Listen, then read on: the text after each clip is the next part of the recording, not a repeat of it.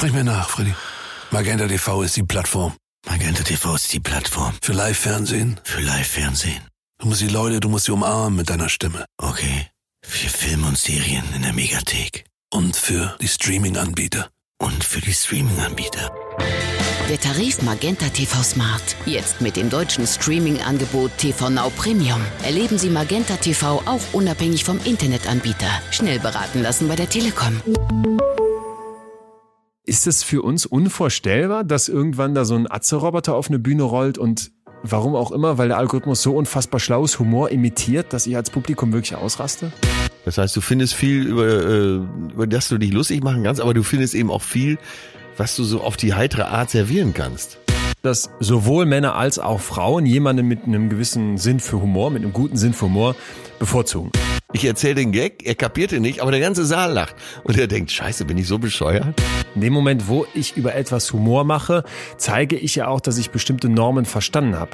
Humor als Mindset, als Lebenseinstellung ist vielleicht auch die Kunst, sich selber nicht so wichtig zu nehmen. Betreutes Fühlen. Der Podcast mit Atze Schröder und Leon Windscheid.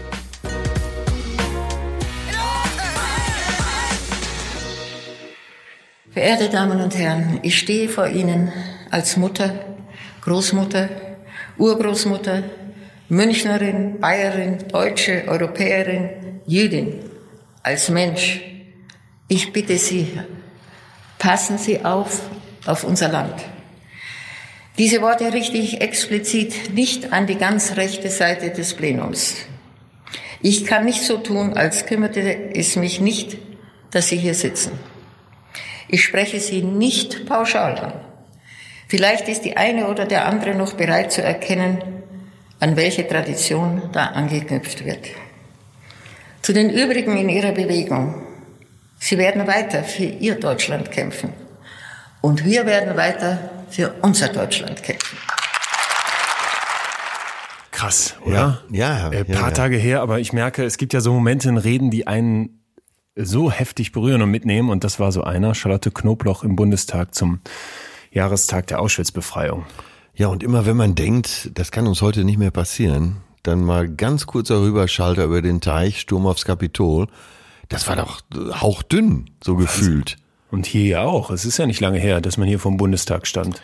Ja, klar, die äh, auf den Stufen des Reichstags wollten Corona-Leugner, aber da laufen ja eben auch sehr viele Rechte mit und äh, du siehst ja überall gerade die Demonstrationen gegen Merkel und Co. werden ja hauptsächlich von der rechten Seite auch vorangetrieben. Ne? Ja, ich finde das so, so berührend, wenn hier die Vorsitzende einer israelitischen Kultusgemeinde, in dem Fall aus München, im Bundestag eine Rede hält zum Jahrestag der Auschwitz-Befreiung und dann sitzt da eine gesamte Fraktion Ja, und kann nicht nur nicht mitklatschen, sondern wird von dieser Frau, die über das, das größte Verbrechen der Menschheit spricht, aktiv kritisiert.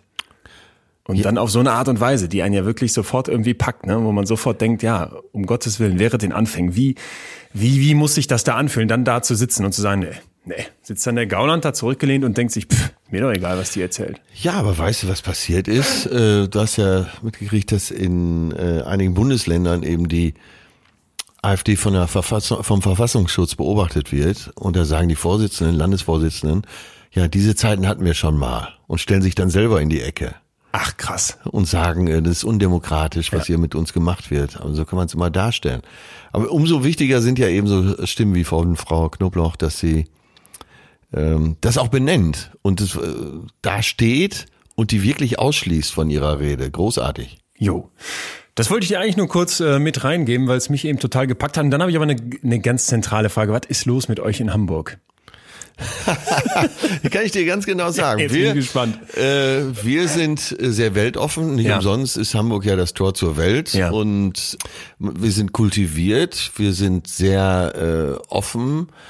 Aber Schön eben auch, auch, äh, für Technologien offen, weil ich ja natürlich schon ahne, worauf du hinaus willst. Und äh, wie sagte man früher schon, im Norden ist man einfach professioneller. Und das merkst du jetzt an jeder Ecke, oder? Also Ich, ich lief über, ich weiß gar nicht, welche Straße das war. Nee, ich lief nicht, ich fuhr auf so einem Elektroroller von Emmy, gemietet.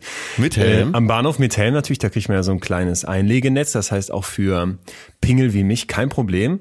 Und fühlte mich schon so dermaßen digital und angekommen im 21. Jahrhundert, bis ich dann am Straßenrand, beziehungsweise auf dem dem Bürgersteig einen Roboter fahren sah. Völlig autonomes Teil, so groß wie ein Umzugskarton mit sechs kleinen Rädern.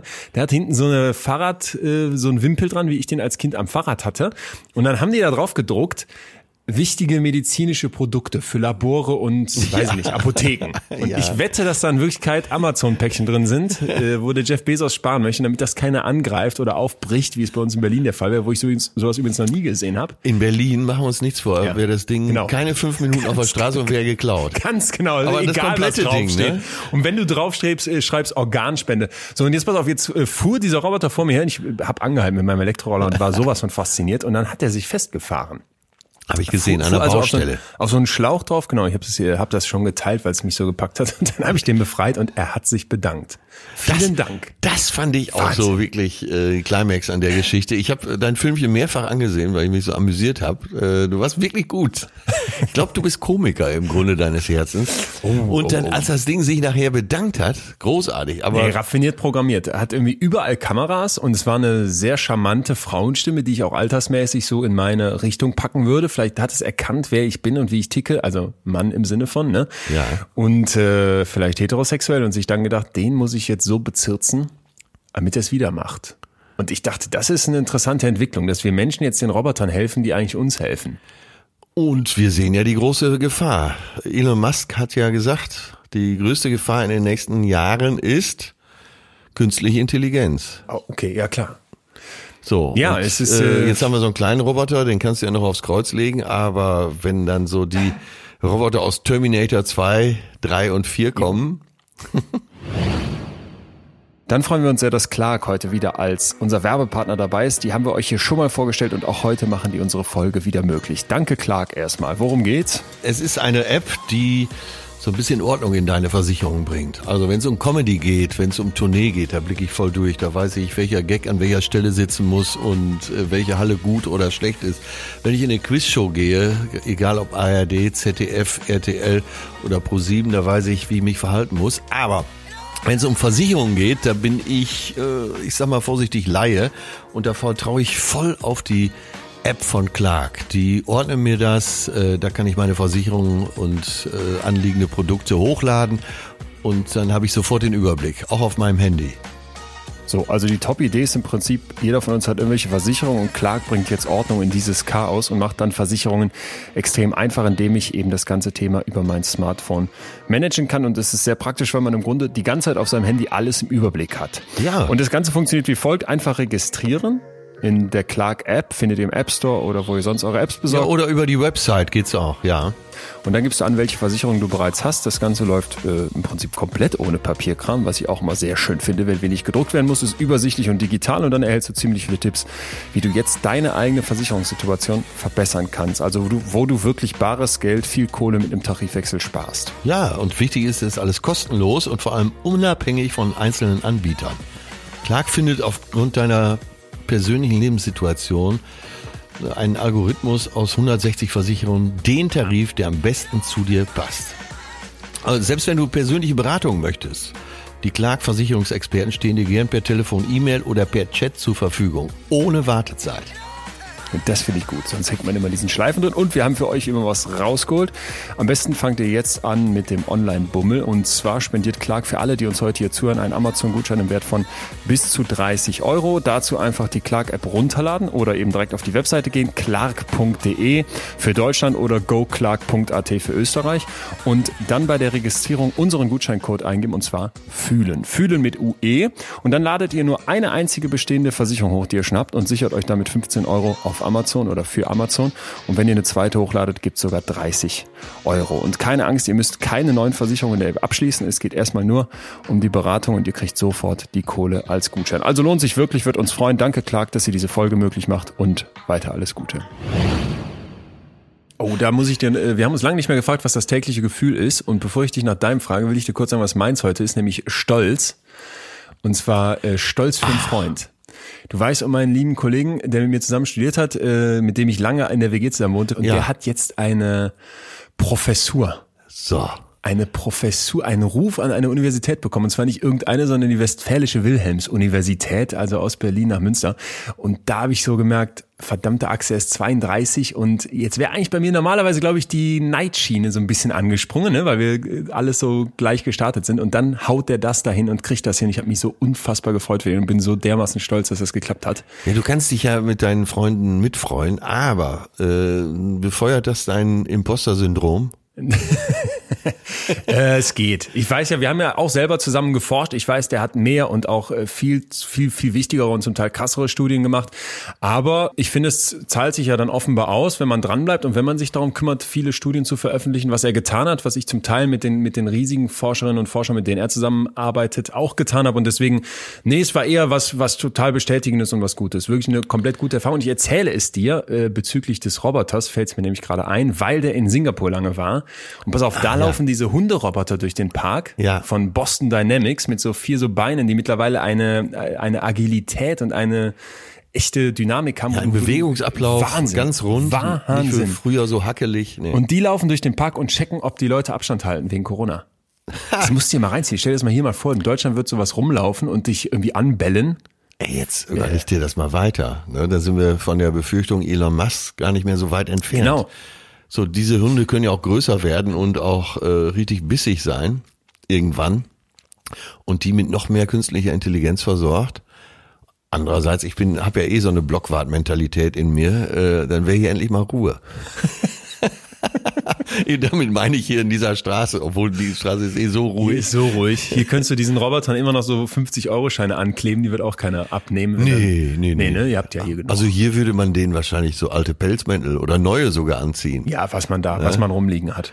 Ja. Aber das ist, das ist wirklich, das ist glaube ich genau der Aber Punkt. Toll. Diese Roboter fangen jetzt an hier rumzufahren und du hast am Anfang noch gedacht, du bist jetzt up to date mit einer App, mit der du einen Roller starten kannst. Aber es, jetzt kommen die kleinen Roboter, dann kommen irgendwann die größeren Roboter und dann kommen irgendwann die Roboter, die uns ja so richtig den, den Schneid ab, ich sag mal, Schneid abkaufen? Ja, den Schneid ja. abkaufen, genau. Ja, vor allen Dingen für so Menschen wie mich, die äh, eigentlich zwei Jahre lang jetzt schon stolz sind, dass sie sich überhaupt äh, selbsttätig bei Instagram angemeldet haben. um Himmels Willen. Die äh, und, ja, aber dein Gefühl ist halt ja, stolz auf deinen Freund. Und äh, genau. So viel Professuren. Nein, es gibt gibt's ja auch gar nicht mehr. Ne? Pass auf, wir, wir sind ja zusammen gestartet, eben weil wir auch zusammen den Master abgeschlossen haben und dann war immer klar für ihn, er will diesen aber Weg in die Forschung gehen und uns war klar hartes Brot. Ne? Du hast die Chance, dass das klappt, ist gar nicht so hoch. Es gibt in Deutschland eine Handvoll Psychologieprofessoren, vor allem an guten Unis. Und jetzt hat er diesen dieses Ding gelandet. Ich meine, und die Lehrstühle sind doch auch besetzt. Die sind ja äh, auf Jahrzehnte. Besetzt, auf Jahrzehnte. Du, du wirst ja verbeamtet und alles. Und dann ja. hat er mir das aber erzählt, wie da seine Vorlesung lief, seine Startvorlesung lief. Ich kenne auch den Dekan. Und das war so, so heftig, was er einfach erzählt hat. Naja, also abgekürzt bin ich in dem Moment stolz und es ist eine, finde ich, richtig schöne Erfahrung, sollte man mal drauf achten, wie sehr dieser Stolz in mir drin ist, aber ausgelöst durch eigentlich den Erfolg eines anderen. Und das ja. ist etwas, was mir grundsätzlich nicht ganz so einfach fällt, habe ich dir schon öfter erzählt, aber in dem Fall. Da hast du dich ganz schön weiterentwickelt. Hoffentlich. Äh, ich weiß noch, als wir angefangen sind, ja, vor genau. gut anderthalb Jahren, da hast du beim Thema Neid gesagt, ja, es passiert mir, genau. dass ich neidisch bin. Passiert mir auch nach wie vor. Aber, aber das ich, äh, hört sich so an, als hättest du dich ganz schön weiterentwickelt da. Ist ja hier eine Reise. Wir reisen mit. Genau. So, und, und dein Gefühl heute? Mein Gefühl äh, mal wieder völlig verpeilt. Äh, die Woche, ah. die Woche ging schon gut los. Heißt? naja, am Wochenende äh, gab, hat man schon mal ein Gläschen mitgetrunken, um mhm. das mal ganz vorsichtig auszudrücken. Ja. Dann haben wir ja ein Interview geführt, da werden wir euch demnächst noch darauf hinweisen, mit einer sehr verraten, bekannten Psychologin ja, so ich zu einem gesagt. sehr äh, aufwühlenden Thema. Thema. Ja, auf jeden äh, Fall. Äh, aber das kommt ja jetzt bald in den nächsten Wochen. So, und dann äh, musste ich mittags noch einen geschäftlichen Termin wahrnehmen und dann stand hier ein Shuttle vorm Haus und fuhr mich zum äh, Studio Hamburg. Da wurde aufgenommen die Quizshow mit Jörg Pilawa. Oh, das mache ich ganz gerne. Große Jörg Pilawa. Genau, das mache ich ganz gerne hier in Hamburg. Hier wird ja auch, äh, wer weiß denn sowas und so aufgenommen. Ja. Und oft oder meistens sind das so äh, einstündige Veranstaltungen, die ja. so im äh, ARD, ZDF Vorabendprogramm laufen. 45 Minuten RTL. Ausstrahlung dann. So, dann äh, wirst du abgeholt, äh, gehst ins Catering, wirst äh, irgendwie bestäubt in der Maske und sitzt da eine Stunde und erzählst das, was du weißt und dann bist du relativ schnell wieder zu Hause. Diesmal war es aber so, Abholung war glaube ich 12 Uhr vor Ort erfuhr ich dann, nee, das ist die große Samstagabendshow. Also äh, allein die Netto-Show, die dann ausgestrahlt wird, wo ja schon alles weggeschnitten ist, was so äh, da sonst noch passiert in, in so einer Aufzeichnung, die dauert, dauert dreieinhalb Stunden. Äh, dann nein, stellte sie nein. aber raus, äh, wir fangen erst später an, weil der Flughafen Köln gesperrt war wegen Schnee. Das heißt, einige Gäste sind erst zwei Stunden später gekommen. Äh, um 16 Uhr ging's los. Zu Hause war ich wieder um 11. Und dieser Abends. Montag hat mir den Kompass für die ganze Woche verstellt. Oh Gott. Das war ja letzte Woche, äh, wenn wir das jetzt hier hören. ja, und mein Gefühl ist, ich will, ich will doch einfach nur noch klarkommen. Ich habe eben schon einen schönen Spaziergang gemacht, schön Leinfahrt, Eppendorf und so. Aber das hat wirklich anderthalb Stunden gedauert, bis ich mal wieder in der Welt war. Jetzt Deswegen bin ich doch heute zu dir gekommen in deine wunderschöne Wohnung. Ja. Wir sitzen uns mal wieder live gegenüber. Und das ist gut, dass du jetzt öfter mal in Hamburg bist. Äh, erstmal siehst du, wie weit Deutschland schon ist technologisch. Absolut. Und das andere ist hier das Zwischenmenschliche. Ist immer gut, dich zu sehen und Ach, zu da, hören. d- darf ich noch was reinschmeißen? Wir Münsteraner sind ja äh, nicht nur weltoffen und all das, was du eben aufgezählt hast, auch über die Hamburger, sondern ähm, trotzdem irgendwie ein bisschen dann äh, aber abgehängt, was so das große Ganze anbelangt, habe ich manchmal das Gefühl. Äh, Thema Hamburg-Münster. Mir wird immer wieder klar, wenn ich in, in Hamburg oder in Berlin bin, dass die in bestimmten Städten eine ganz andere Werbung fahren als in den provinzielleren Regionen wie Münster beispielsweise. Ach, hast hier du ein hängt Beispiel? alle, ja, äh, habe ich. Und zwar hängt hier alles voll mit so Fremdgehportalen. Aber auch schön gemacht. C-Date, um eins zu nennen, haben wir, glaube ich, schon mal hier diskutiert. Äh, Wie, was, wo haben die die Kohle? Haben die ganze Stadt hier zu, zu plakatieren oder seid ihr hier so empfänglich? Naja, äh, Hamburg ist die Stadt der Singles. Ah. Und äh, streng genommen braucht es keine Fremdgehportale, aber äh, ich weiß gerade in diesen Zeiten, dass sich viele so über die Portale frisch halten. Sexuell. Okay. Da, äh, auch vom Gesetzgeber darf man ja eine Person empfangen. Ja, ja, da kann Jetzt sagen natürlich helfen. die erfahrenen äh, Portalisten, ja, äh, was soll ich denn nur mit einer Person? Aber äh, Genau, nämlich der Slogan ist, ich trage doch auch nicht jeden Tag dieselben Schuhe. Ja, Ja, nee, den das Slogan gehört doch verboten, sowas. Du musst doch, kannst doch jetzt nicht die Leute aufmuntern in ihrer Beziehung zu sagen, äh, mein Partner ist wie dieselben Schuhe jeden Tag, ich muss hier mal links und rechts gucken. Ey, der äh, hat mich auch sehr aufgeregt. Also, heftig, äh, oder? Ja, und den anderen fand ich so dumm. Äh, mein eigenes Bett kenne ich ja schon. Ich meine, was ist denn, ne? Habt ihr denn hier gar nichts gelernt? Hört ihr denn hier nicht und, zu? äh, und aber auf schick gemacht. Es ist ja, Parship kommt ja ganz edel super daher. schick, Wenn man mal klar. übrigens auf die Details guckt, ich bin großer Fan davon, mir Werbeplakate mal ganz genau anzugucken, dann fällt einem oft Spannendes auf. Beispielsweise achtet mal drauf bei den Zigarettenplakaten. Die müssen ja auf die Packung irgendwie so einen riesen Warn Ja, draufdrucken. genau. Ist tödlich. Jetzt machen die das so, dass sie die Pakete dann auf diesen Werbeplakaten immer so hinlegen, dass genau der Teil beleuchtet ist und nicht im Schatten oder extrem sichtbar, der nichts mit dieser Warnung zu tun hat, wo ich mich gefragt habe, wie kann sowas durchgehen? Wieso dürfen die jetzt? Dann steht ganz klein unten nochmal so ein Warn Warnding, siehst du aber kaum. Und das sind diese raffinierten Werbeköpfe. Und bei, bei Parship und Co. ist mir aufgefallen, dass die diesen Models, die sie da nehmen, immer zwei Sachen sind da wichtig. Einmal, die dürfen nicht hundertprozentig perfekt sein. Ja. Die sind dann wunderschön, aber so eine kleine Zahnlücke oder so eine, so eine, so eine Warze unterm Auge. ja, genau. Sie sind vielleicht nicht äh, super schön, aber attraktiv auf jeden Fall. Genau, so ganz knapp vorbei an der Perfektion. Ich glaube, Ja. das soll unseren Hirnen, die wir nicht annähernd so schön sind, irgendwie suggerieren, dass das doch greifbar für uns wäre, weil die ja auch kleine Makel haben. Und die haben immer ein, ähm, ein, ein Schmuckelement an so ein Goldkettchen oder so. Ja, ja, wollte ich Und gerade die sagen, Wertigkeit nochmal. Die Ne? Wertigkeit, das ist ja alles auf höchstem Niveau. Ja. Das denke ich da auch immer, wenn ich an der Ampel stehe und sehe dann von C-Date so ein Plakat. Genau, die sind genauso. So, da Extrem pustet sie sich noch so eine Strähne Ja. aus dem Gesicht. Ansonsten, die Klamotten, selbst das Unterhemd, was sie trägt, ist super teuer. Und in der Realität äh, ist das wahrscheinlich so ein alter Schlüpper. Das hätte es nicht gegeben, wenn die katholische Kirche noch mehr Macht hätte in unserer Gesellschaft. Ja, wahrscheinlich liegt sogar da der Grund, weil Münster ist äh, seit Jahrhunderten katholisch Ja, und äh, die Katholiken hatten hier in Hamburg nie eine große Chance. Äh, alles protestantisch. Was habt ihr jetzt davon? Naja, hier geht einfach mehr. Sagen wir es mal so. Obwohl, mir ist es egal. Ich habe da, äh, ich hatte da noch nie in Sachen Promiskuität die großen Aktien drin. Aber das wollte ich dich nochmal fragen Abo. zu der Professur deines äh, Ja. lieben Freundes. So ein Professor, äh, der braucht ja diese Portale nicht, weil Hat erst dies oder was soll's jetzt? ne? als Professor bist du ja an der Quelle. Also als Professor mit 32, ich meine, die Studis sind heute deutlich jünger, 18, 32. Es gibt ja die alte Regel, äh, dein Alter geteilt durch 2 plus 7. Ne? Stimmt, Und dann ja. ist das okay, 32 sind 16 plus 7 wäre 23. Hm. So gerade aus dem justiziablen. Bereich raus. Ja. Ich weiß nicht, ich glaube, das ist ja nicht der Typ für, aber du hast recht. Es gibt einige Lehrer bei mir von der Schule, die sind mit Schülerinnen zusammen mit denen ich zur Schule gegangen bin Ja, mittlerweile. aber in den ganzen Hollywood-Streifen sehen wir doch immer, dass der Professor gerade, äh, ja, gerade Psychologie, mein Gott, haben, der kann sie doch alle haben. Ja? Entweder Literatur, englische Literatur oder Psychologie.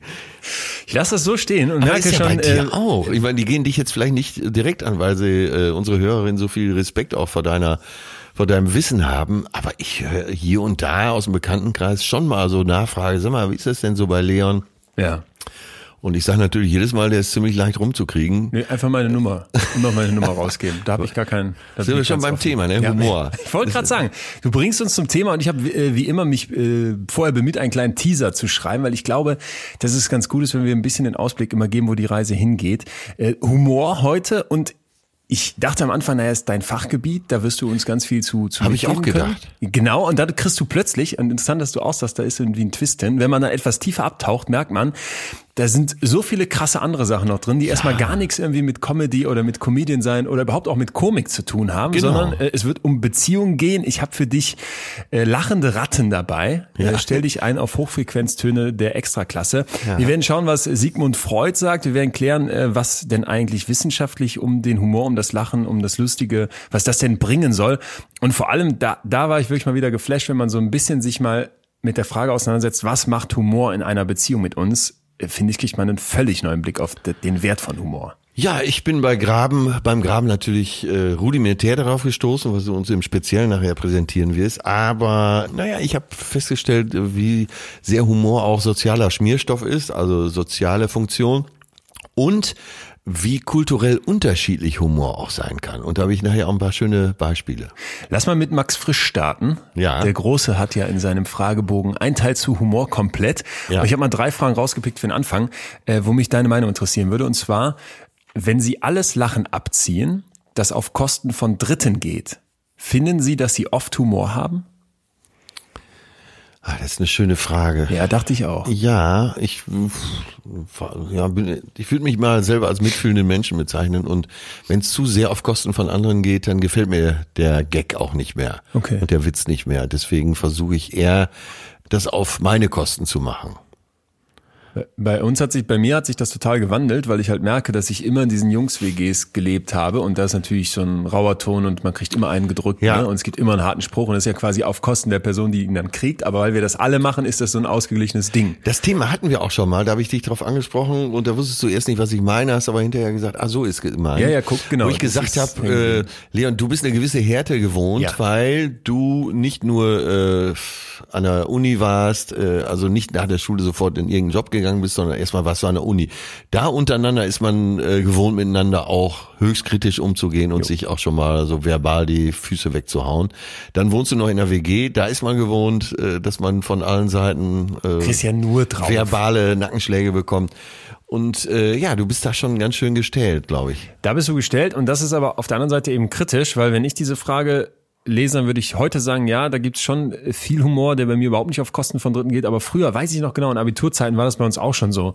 Die Jungs alle immer Sprüche drücken, tough sein, auch nach außen vor allem, ne, eine, eine harte, eine harte Schale darstellen. Ja. Und dann weiß ich noch, dass eine gute Freundin von uns, da- dass ja das irgendwann zu viel war und hat die auch wirklich angefangen zu weinen und das ist bei mir auch extrem hängen geblieben, weil ich merkte, ey, wir drücken denen auch die ganze Zeit Sprüche und äh, halten uns hier für schlauer und besser und als hätten wir irgendwie mehr gelesen oder was auch immer. Ja. Und äh, legen diese Härte bei anderen an den Tag, was was äh, was was ja nicht nicht nur Asi ist, sondern wo ich auch glaube, das hat dann eigentlich nichts mehr mit Humor zu tun. Ja, das, das ist ein auch Erhöhen. genau. Äh, das wollte ich gerade sagen. Das ist auch wahrscheinlich ein gehöriger Schuss jugendliche Arroganz. Ja, irgendwie sowas. Du weißt ja, äh, ja, jetzt komme ich wieder mit Goethe. mit dem Wissen kommen die Zweifel. Wenn du äh, Anfang Mitte 20 bist, dann denkst du ja schon teilweise, du hast die Welt begriffen. Und je mehr du verstehst von der Welt, desto mehr Zweifel hast du. Und da wirst du auch ruhiger. Und deswegen glaube ich, dass wenn man älter wird, man da an der Stelle mitfühlender wird und nicht so äh, brutal raushaut. Haben Sie Humor, wenn Sie alleine sind? Ja, unbedingt. Ja, ne? Ja. Da, äh, die Frage hat mir aber total gefallen, weil ich finde, da denkt man nicht bewusst drüber nach. Ja. Ja. Ich kann wirklich, äh, ist mir die Tage noch passiert, an der Alster lang gegangen und habe äh, vor mich hingelacht. die Leute dachten schon, ich hätte einen an der Waffel. Oder hier, wir sitzen ja gerade auf äh, meinem, mittlerweile auch deinem Lieblingsplatz hier in der Wohnung. Ich sitze hier manchmal Im am Kaminzimmer, ne? genau im Kaminzimmer und denk mir manchmal äh, so oder mache mir manchmal so lustige Gedanken, dass ich hier grinsend sitze. Ja, Hammer.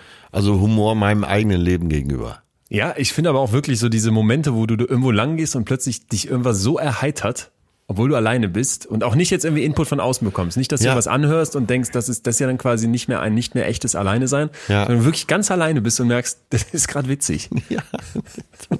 okay, letzte. Können Sie sich eine Ehe ohne Humor vorstellen? Äh, ja, und Was? Max Frisch war, nein, warte, warte, das sollte kein Ja sein, nein.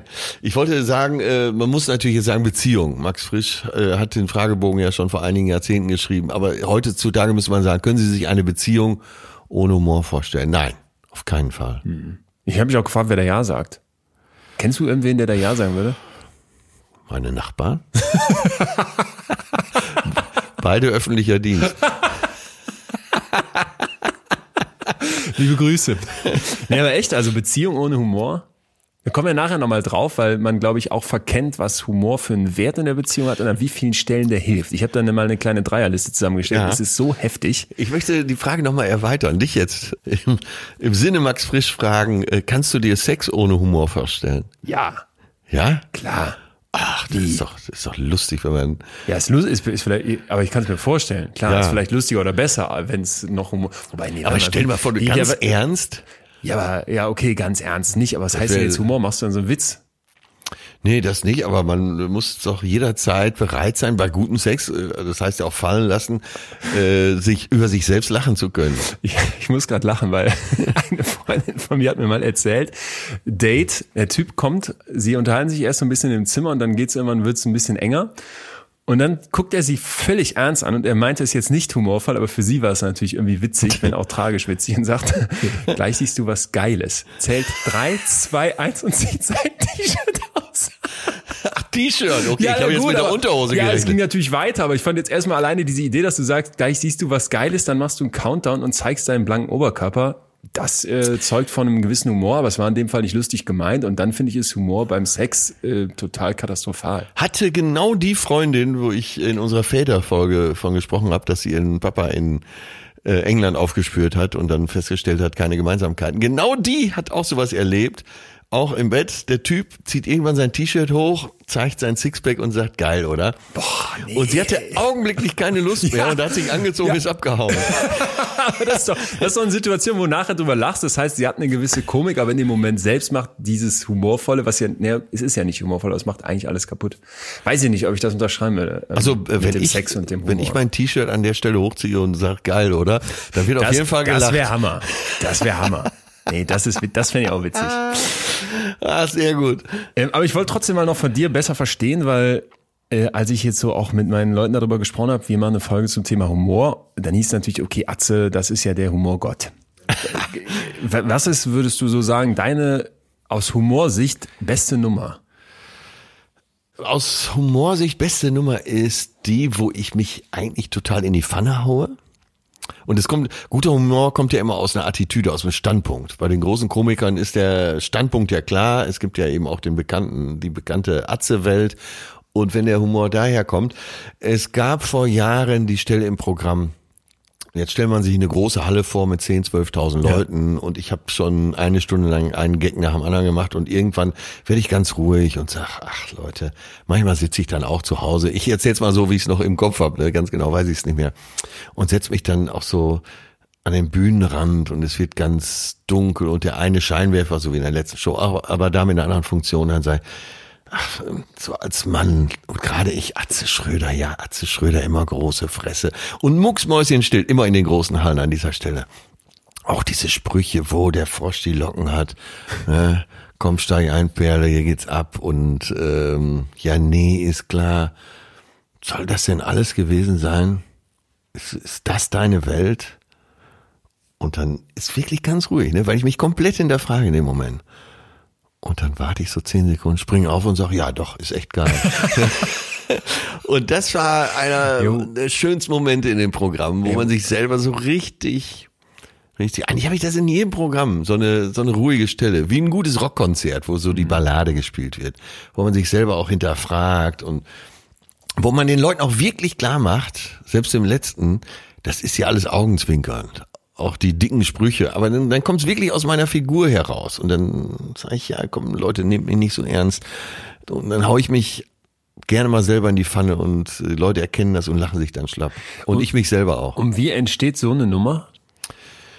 Oft aus dem Gefühl heraus, gar nicht äh, genau, Till und ich erarbeiten das ja dann, dass wir sagen, ja, da, äh, es kann nicht da an der Stelle immer noch weiter Power gemacht werden. Ne, du musst dich auch mal wirklich äh, entweder gefühlvoll zeigen oder selbstironisch und dann kommt man da so hin.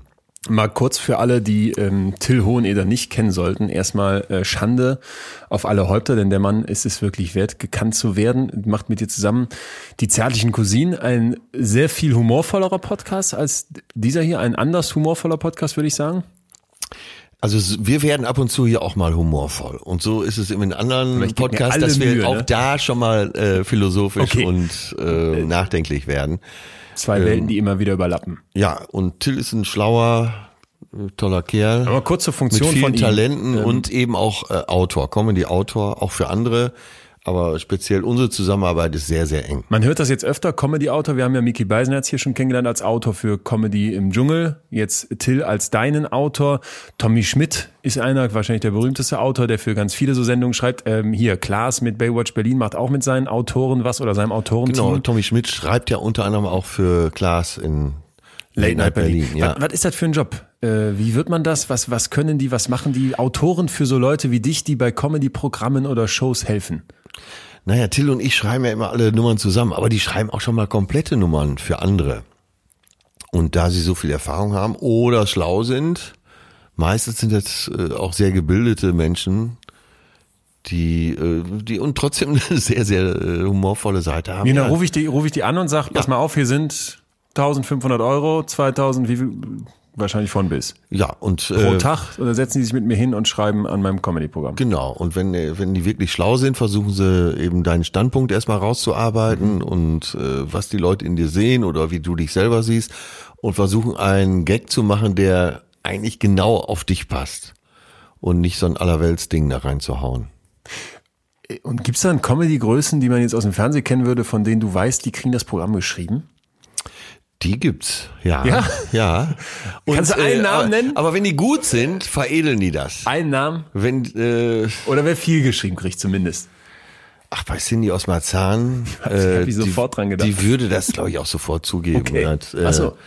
Der Sascha hat ihr da, äh, der arbeitet, glaube ich, immer noch mit ihr zusammen. Sascha hat, Äh, ich überlege gerade, Sascha, ich komme jetzt gerade nicht auf Nachnamen. Aber die hat einen Autor, der heißt Sascha. Und ja, der und der, äh, der macht das toll für sie, ja. Oder äh, Kristall arbeitet sehr viel mit Autoren zusammen, hat er mir letztens erzählt. Aber bei Kristall ist es auch so, der nimmt dann diese Gags und veredelt die auch auf der Bühne. Und das muss, glaube ich, zusammenkommen. Also es ist keine Schande, dass wenn so, selbst so eine Größe wie du sagst, ich schreibe eigentlich alle Nummern mit Till zusammen, dass das nicht nur von einem kommt. Genau. Und Kann man, wir- kann man, weil man es nicht liefern einfach- kann, diese Menge auch? Ich könnte sich auch eine Nummer alleine schreiben, Ja. aber es macht einfach viel mehr Spaß, Okay. zu zweit zu schreiben und man schraubt sich dann immer weiter hoch. Ähm, es gab ja auch immer wieder Versuche, Schauspieler zu nehmen und denen gute Texte zu schreiben und Ja. die loszuschicken. Das hat nie funktioniert. Also da fällt mir jetzt äh, der Jürgens, äh, Stefan Jürgens, sehr guter Schauspieler, war früher bei RTL Samstagnacht. Und da dann plötzlich alle auf Tour gingen, hat er gedacht, komm, ich gehe auch auf Tour. Oder irgendjemand hat gedacht, äh, wir schreiben dir lustige Texte, du gehst auf Tour. Hat nicht funktioniert, obwohl er so ein guter Schauspieler ist. Wa- Was unterscheidet den dann von dir? Ja, eben, dass er Schauspieler ist. Wenn du im Theater bist, dann gibt's ja die vierte Wand, also Richtung Publikum. Und die wird von einem Schauspieler ja fast nie durchbrochen. Er spricht nie das, fast nie das Publikum an, sondern er stellt eine Rolle dar, im günstigsten Falle besonders gut und glaubwürdig, aber er durchbricht nicht diese vierte Wand und spricht dich als Zuschauer wirklich an. Und das macht ja der Stand-Upper. Und zwar pausenlos. Äh, Mehr als dass er für die anderen drei Wände spielt. Also er, der Stand-Upper holt es sich, er spricht sein Publikum an, seht ihr doch auch so oder ihr kennt doch auch und so. Er spricht wirklich das Publikum an. Und das macht ein Schauspieler nicht. Und, der ist auch nicht gewohnt. ein, ein krasses Gespür dann auch? Ja, man braucht da äh, das Gespür und der Schauspieler, Schauspieler ist ja verpönt, eine Rampensau zu sein. Knallcharge, sagt man ja dann auch. Und der soll in seiner Rolle bleiben, der soll die Rolle spielen, du darfst ihm bei seiner Arbeit zusehen und ihm auch applaud applaudieren, aber äh, er geht nicht aufs Publikum zu. Auf keinen Fall. Okay. Und das ist der Unterschied. Und was war so die Humor, also die aus Humorsicht schlechteste Nummer, die du mal gemacht hast? Gibt's gibt's ja so einen Moment, wo du weißt, da standest du und dachtest, jetzt das knallt und dann da gibt's ja immer viele. Äh, Gerade so in der Preview-Phase, wenn man mit dem Programm erstmal loszieht, ich mache dann immer so 25 bis 30 Jobs, wo ich das Programm ausprobiere. Ja, und nicht alles, was man so am grünen Tisch lustig fand, kommt auch so an. Umgekehrt geht's aber genauso. Es gibt Sachen im Programm, die wolltest du schon rausschmeißen, aber die Leute biegen sich vor Lachen. Und, und nach all den Jahren kannst du das nicht berechnend vorhersagen oder so hast du schon einen Riecher? absolut nicht. Das ist Nee, wie so ein krass. Fußballspiel. Das, äh, du weißt beim Fußballspiel nie vorher, wie es ausgeht und das ist ja auch das Faszinierende daran. Und ich finde auch eben, das macht den äh, Job aus. Ich weiß noch, wie ich, vielleicht habe ich es hier schon mal erzählt, äh, beim Comedy-Preis den Gag erzählt habe, kommt ein Zyklop zum Augearzt. Hat total nicht gezündet. Weil, vielleicht ist es, Ich fand das ganz lustig. ja, aber Ja. wir sitzen uns jetzt hier auch konzentriert gegenüber. Ja. Aber wenn du dann so im Publikum sitzt, denkst du ja vielleicht, selbst als hochgebildeter Akademiker wie du, hä, wieso? Ach, und muss erst einen Moment drüber nachdenken. Dann ist aber der Moment schon weg und dann wird nicht mehr spontan gelacht. Also, ich habe das gemacht. Das war eine Aufzeichnung für den Deutschen Comedy-Preis. Ich glaube, da habe ich zum ersten Mal moderiert und sag so den wunderbaren Gag, wo wir uns äh, mit den Autoren drüber kaputt gelacht haben. Kommt ein Zyklop zum Augearzt. Totenstille im Publikum. So, ich wollte aber auf den Gag nicht verzichten. Dann habe ich äh, den Leuten das erklärt, dass auf ein Zyklop äh, hat ja nur ein Auge. Ja. Also geht er nicht zum Augenarzt, sondern zum Augearzt. Ich sag, Da pass hast du auch schon verloren, oder nicht in dem Ja, Moment? pass auf. Und dann habe ich gesagt, ich erzähle den Gag jetzt nochmal, weil es ist ja eine Aufzeichnung. Da sitzen so tausend Leute bei der Aufzeichnung zum Comedy-Preis. Also Leute, kommt ein Zyklop zum Augearzt. Die Leute drehen durch, verbiegen sich, verlachen. Und dann habe ich mir vorgestellt, wie der normale Zuschauer zu Hause sitzt. Ich erzähle den Gag, er kapierte nicht, aber der ganze Saal lacht. Und er denkt, scheiße, bin ich so bescheuert? Was ich jetzt gemacht hätte, ich hätte das drin gelassen, dass du sagst, komm, ich erzähle normal und ihr lacht alle richtig. Ich hätte es auch dringen lassen, aber da kommt ja der Producer auf. Verstanden. Lass mal eintauchen in die Idee von Humor. Was ist das eigentlich? Lateinisch Feuchtigkeit fand ich hochinteressant. Humor, da kommt's her. Und das ist zurückzuführen auf die Körpersäfte, auf die Idee, dass bestimmte Körpersäfte uns ausmachen, ne? wie Galle, Blut und Co. Das ähm, hatten wir hier auch schon mal. Ich, ich finde aber eine Idee wunderschön nach einem Herrn Lersch.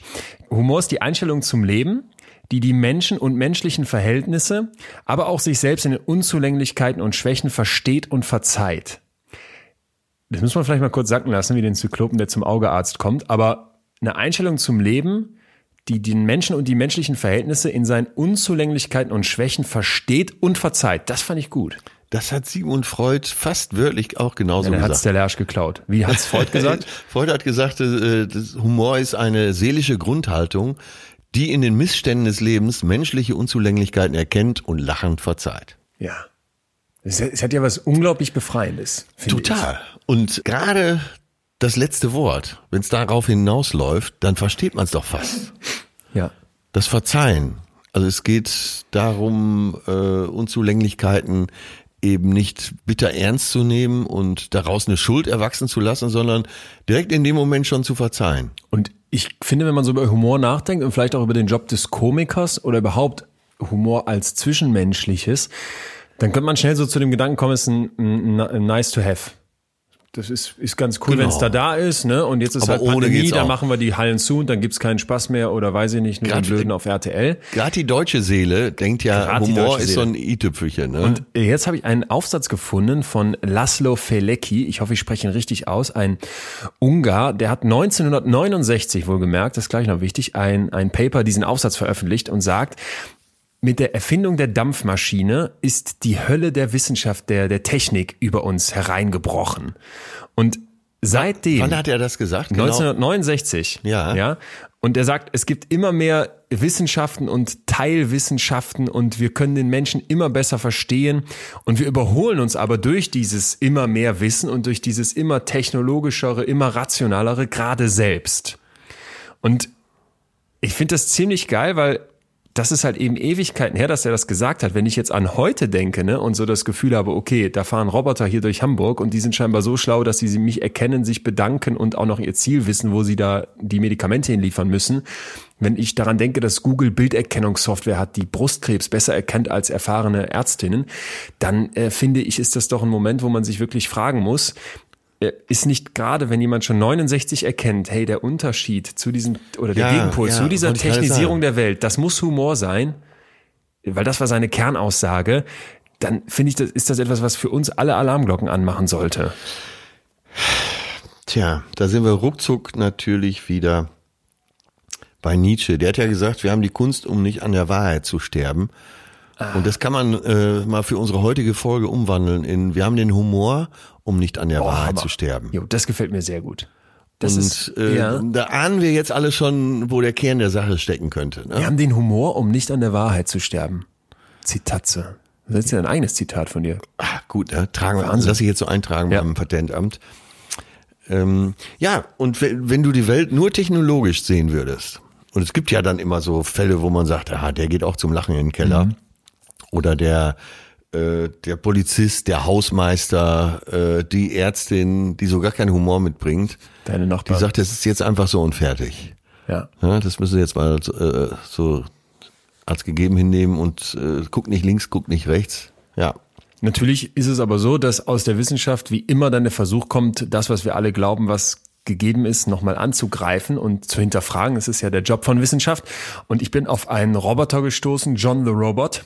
Der macht in Los Angeles bei Open Mic Sessions mit, so als Nee, Stand-up-Comedian. Nein, Doch. nein, das gibt's schon. Das ich gibt's wollte schon. gerade fragen, was wohl in der Ja. Zukunft ins Welt. Aber Äh, das, ja. Das gibt's, das gibt's, pass auf, und dann rollen die den da rein. Was heißt rollen die da rein? Das ist so ein kleines Ding, wie man das vielleicht aus dem Spielzeugladen kennen würde, aber massiv schlau. Also ich weiß nicht, was sie da alles für Technik rein Er hat sie alle drauf, alle es ist eine Uni, die das macht.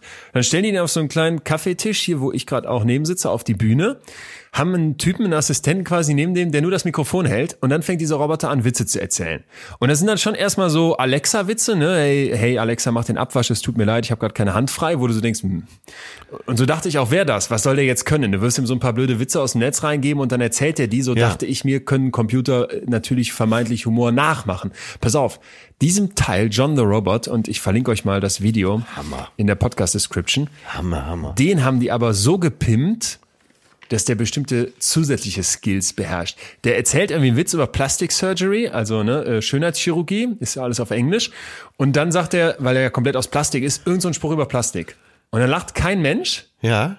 oder nur so ein verhaltenes, hm, Das- erkennt er einer das? Klatsch. Das erkennt er jetzt Nee. und Nein. schiebt einen Witz nach, der dann funktioniert. Und dann haben die, und nicht nur das, sondern der erkennt auch, wie lange der warten muss. Und dann haben diese Forschenden mit genau diesem Roboter mehrere Durchläufe gemacht. Die haben den quasi einmal nur seine Witze da stumpf erzählen lassen. Das fanden die Leute dann auch mehr oder weniger lustig, was ich mir vorstellen kann, weil dieser Roboter ist schon lustig. Aber wenn die den dann pimpen, also schlauer machen und sagen, du reagierst aufs Publikum, interagierst mit dem, die vierte Wand, die du eben angesprochen hast, Ja. dann wird der als viel witziger wahrgenommen. Und das war so ein Moment, wo ich dachte, shit, ist es für uns unvorstellbar, dass irgendwann da so ein Atze-Roboter auf eine Bühne rollt und warum auch immer, weil der Algorithmus so unfassbar schlau ist, Humor imitiert, dass ich als Publikum wirklich ausraste? Ja, das scheint ja jetzt, mal nach dem, was du gesagt hast, völlig logisch, dass es bald möglich ist. Und äh, ja, so Locken drauf zu machen, ist ja sicher auch nicht das Problem. äh, ja, gut, dass ich schon so lange dabei bin. Ja, ich weiß auch nicht, ob äh, was ich davon halten soll, weil ich denke, es ist genau äh, dieses humorvolle ist, das ist eben das, was uns von der, wie war es, von der Wahrheit befreit, ne? Äh, damit wir nicht an der Wahrheit Damit wir nicht an der sterben. Wahrheit sterben, so muss Ja. man sagen. Ähm, und ich finde, wenn du jetzt, also ich frage mich ja ganz oft, was sind eigentlich die Punkte, die uns als Menschen noch von, von den Maschinen unterscheiden? Ne? Oder wo lassen wir uns garantiert nicht von den Maschinen überholen? Und ich finde, es gibt so bestimmte Bastionen und Humor oder auch das Fühlen, und es geht für mich sehr stark einher, weil du diese Empathie auch fürs Publikum brauchst, das wäre eben so eine. Scheint mir angegriffen zu werden. Ey, Wahnsinn, ne? Meinst du, dass das äh, kleine kleiner Exkurs, meinst du, dass es im Bereich Tanz auch möglich ist? Weil ich hätte ja immer noch eine Chance, äh, so als Tänzer. Ich, Äh, ich kann zwar nicht tanzen, Wie, wie ist da dein Kopfkino bitte? Äh, Tanz begeistert. Du siehst Ja. ja, dass ich hier schon ganz in Schwarz sitze. Ja, Und, schick siehst du aus. Nureyev-mäßig. Und wo der Beckenbauer schon sagte, Beckenbauer hat übrigens mal mit äh, Rudolf Nu- Nureyev zusammen in der WG in New York gewohnt. Entschuldigung, muss ich den kennen? Nee, das ist kein, äh, also Beckenbauer, Den kenne ich. Nureyev, äh, bitte nachher mal googeln, es gibt einen ganz tollen Film über ihn, war einer der größten Tänzer seiner Zeit. Äh, ist später, wie sich's gehörte, gestorben, äh, tragisch, also wie sich's für einen großen Künstler Ja. gehört. Äh, Achtung, Ironielampe an. Und äh, als Beckenbauer bei Cosmos New York gespielt hat, wohnte er zusammen mit Nureyev in der WG Und Beckenbauer so ganz handfest wurde darauf angesprochen, weil Nureyev einer der ersten großen bekennenden Schwulen war. Und dann sagt der Beckenbauer nur sowas, oh ja, der, der Rudi, das war schon ein verrückter Hund, das war ein verrückter, das war, das war ein verrückter Hund. Und äh, ja klar, äh, hat er sie denn mal angefasst? Ja, versucht er das schon, aber äh, er war halt von der anderen Fakultät. Okay. Und das ist so witzig, weil ich das vorstelle. Nein, aber Tanzen. Du bist ja jetzt öfter hier in Hamburg Ja. und wenn die Theater wieder aufmachen, bitte geh äh, an die, mal an die Staatsoper. Hier in Hamburg ist ja eins der drei größten Tanzensembles der Welt Mhm. und schau dir da den Nussknacker oder Schwanensee mal an und du und da stell dir einfach mal vor, wir sind gleich wieder beim Thema Humor. Äh, aber weil wir uns aber heute auch mit Robotern beschäftigen, weil Ja. ja einer über die Füße gelaufen ist sozusagen. Und da stell mal vor, diesen Tanz machen jetzt eine Maschine machen. Maschinen, weil das wird ja irgendwann werden diese Bewegungsabläufe ja genauso hinzukriegen sein. Ja, aber weißt du, was, glaube ich, es immer unterscheiden wird? Das ist wie mit einem Ka- Keyboard und einem Klavier. Oder noch krasser als ein Keyboard mit programmierten Tönen. Du könntest ja sagen, irgendwie eine Tastenanschlag brauchst du in so einem Viervierteltakt immer wieder. Ja. Dieses ganz kleine Abweichen Ja. durch die Imperfektion des Menschen, das ist, glaube ich, das, was die Kunst immer unterscheiden wird vom Programmieren. Human Touch. Und deswegen frage ich mich gerade, um jetzt wieder auf den Roboter, äh, den Stand-up-Roboter zurückzukommen, gehört nicht zu gutem Stand-up-Humor auch das Versagen? Dass du den, dass du den Ja, die Fehler. Möglichkeit des Versagens. Ein interessanter Gedanke. Lass mal in die genau dazu in die Wissenschaft eintauchen und äh, historisch mal schauen, was ist denn eigentlich so an Ideen bisher zum Humor aufgestellt worden. Und es wird seit ungefähr 2000 Jahren äh, gefragt, was macht denn eigentlich Humor aus? Und äh, seit dieser Zeit sucht man nach der einen, nach dem heiligen Gral, nach der einen Ja, Zutat, ja. den Humor immer braucht. Und äh, wahrscheinlich die älteste Theorie geht so Richtung Plato zurück, also äh, an ehemaliger äh, antiker griechischer Philosoph, so sage ich's. Und der hat gesagt, es geht den Leuten darum, dass sie eine frühere Version von sich selbst in den Unglücken, in den Fehlern einer anderen Person dann wiederfinden und sich dadurch überlegen fühlen. Ja. Also ich, ne, ich erzähle irgendwie einen Witz und äh, alle kennen das und man macht sich vielleicht auch als Comedian auf der Bühne klein und erzählt, boah, mir ist da letztens, weiß nicht, in der Küche alles runtergefallen und ich denke, ah, der Depp und ich sitze jetzt hier cool und fühle mich besser. Ja, ach, das ist ja schon äh, die Grundlage für eine Tortenschlacht. Wenn du im Film eine Tortenschlacht siehst, du musst einfach lachen, du kannst nicht anders, weil äh, gerade der, der am wenigsten damit gerechnet hat, der kriegt dann die dritte Torte schon ins Gesicht und insofern ist Schadenfreude auch gar nicht als so äh, böse einzustufen. Freud hast du eben schon angesprochen, der geht einen Schritt weiter und bringt seine Theorie des ähm, der Erlösung, des Release rein, ja, also dass ich mich quasi befreie und sagt, dass die Idee ist, dass im Prinzip sich die ganze Zeit in uns ja was anstaut. Bestimmte Sachen, Freud, Ja. wissen wir alle, diese unbewussten Wünsche und das Verlangen in uns, was wir nicht zeigen dürfen, weil wir kontrolliert werden durch unser Über-Ich, dass die sich im Moment vom Humor Bahn brechen und dann bestimmte Sachen angesprochen werden können, die sonst eigentlich gesellschaftlich tabuisiert sind. Ja, ja. Kann man auch was mit tun, oder? Ja, unbedingt. Äh, Man sagt ja auch so, der Witz ist ja intellektuell auf Reisen. Für manche nur ein Kurzausflug. Aber äh, ja, über, nimm doch allein mal so, nimm mal die ehemalige DDR, Ja. wo sich über das Regime nicht offen lustig gemacht werden durfte. Ja. Oder es durfte nicht offen kritisiert werden. Äh, Für die hatte Kabarett eine ganz andere Bedeutung, weil Genau. man balancierte immer an dieser Linie lang. Aber es war eben ein Mittel, um damit fertig zu werden. Ja. Ne, wenn man sich, es gibt ja auch den sogenannten Galgenhumor. Oder äh, selbst in den KZs früher, und jetzt sind wir wieder, jetzt schlagen wir eine Brücke zu dem, was du eingangs hier äh, vorgespielt Unabsichtlich hast. aber, oder? Also, Äh, nee, teilweise auch absichtlich. Es gibt Okay. ja, gab ja zu der Zeit auch einen großen, in Deutschland auch einen großen jüdischen Humor, der leider so damit so ein bisschen aus Deutschland weggespült wurde. Äh, aber es ging oft darum, eben äh, das Schicksal erträglicher zu machen durch Humor. Wenn du, äh, du kannst ja nicht die ganze Zeit nur weinen. Und manchmal äh, versucht man die Sachen leicht zu nehmen und auch humoristisch zu nehmen, um eben den berühmten Galgenhumor da durchzuführen. ich muss auch gerade noch mal an, an heutige Regime denken. Äh, Xi Jinping, habe ich richtig ausgesprochen, Ja. der chinesische Oberguru. Oder wie der Bildzeitungschef sagt, hast du, hast du den Doku, der Oberchinese. Der Oberchinese, wer es noch nicht gesehen hat, ähm, wie heißt er nochmal? Deutschland, ähm, die Bild-Zeitungsdoku bei Amazon Prime. Ja, ich Wahnsinn. weiß auch nicht mehr, Also Julian heißt. Reichelt, Bild- par excellence. Bild macht Deutschland. Bild macht Deutschland. Ich bin ja nach wie vor der Überzeugung, dass da ganz viel Einfluss von Bild im Endeffekt insofern genommen werden durfte, als dass die es am Ende freigeben mussten. Aber wer es noch nicht gesehen hat, schau mal Es rein. wurde nicht über sinkende Auflagen gesprochen. Ja, und die, oder äh, es gab ja, wenig Kritik an der Bild und äh, da wurde auch über den, ja, den Oberchinesen geredet und der darf ja, oder wegen dem darf ja Winnie Pooh in China nicht gezeigt werden, weil die sich doch so ähnlich sind angeblich. Und da finde ich, merkst du, äh, immer wenn diese totalitären Regime mit Humor zu tun haben, mit irgendeiner Art von Komik, Ja. äh, stoßen die an ihre Grenzen. Ja, Oder? Ja, es, es, gibt ja. kein, es gibt kein rechtes, es gibt kein rechtes Kabarett. Nee, aber du kannst ja zum Beispiel, äh, nehmen wir mal Xi Jinping, den Oberchinesen. Vermeintlich linker dann natürlich. Fällt mir Wenn auf, jemand ja. auf der Bühne steht und alle wissen, worum es geht und der Vortragende sagt, ah ja, er ist ja wirklich der Größte, unser großer Führer, wir glauben ihm alles, weil er ist so perfekt, perfekter kann ein Mensch nicht sein, dann werden die wahrscheinlich auch lachen, weil sie wissen, das kann nicht stimmen, aber es ist so vorgetragen, dass es auch nicht, äh, selbst für den Chinesen, nicht justiziabel ist. Ja, verstehe. Kommen wir zu unserem Werbepartner. 2020 war sehr, ja, sehr bewegend und wir könnten alle weniger Stress und mehr Schlaf in unserem Leben gebrauchen. Es ist so wichtig, dass wir uns in unruhigen Zeiten um uns selbst und unser Wohlbefinden kümmern. Ja, und Calm ist halt dieser Werbepartner. Ich persönlich habe äh, Erfahrung mit Calm, weil da gibt's so vier Hauptsäulen. Einmal eine Programmbibliothek für einen gesunden Schlaf, also Sachen, die man sich anhören kann, um in den Schlaf zu finden. Dann gibt es Klangwelten, darüber hinaus geführte Meditation und für mich sehr, sehr wichtig, über 100 Schlafgeschichten erzählt von beruhigenden Stimmen wie etwa Jessica Schwarz oder Sebastian Koch, sind echt richtig gute Stimmen dabei. Also Calm ist eine App, die könnt ihr euch runterladen. Weltweit nutzen über 90 Millionen Menschen Calm, um ihren Geist zu beruhigen, sich runterzufahren und besser zu schlafen.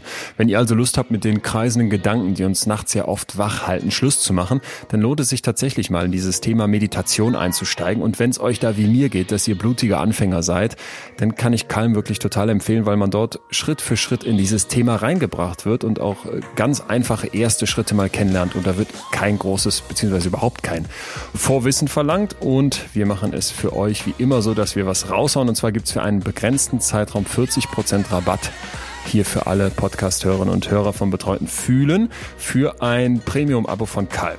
Da sind dann mehrere hundert Stunden Programm drin und es kommen jede Woche neue Inhalte dazu.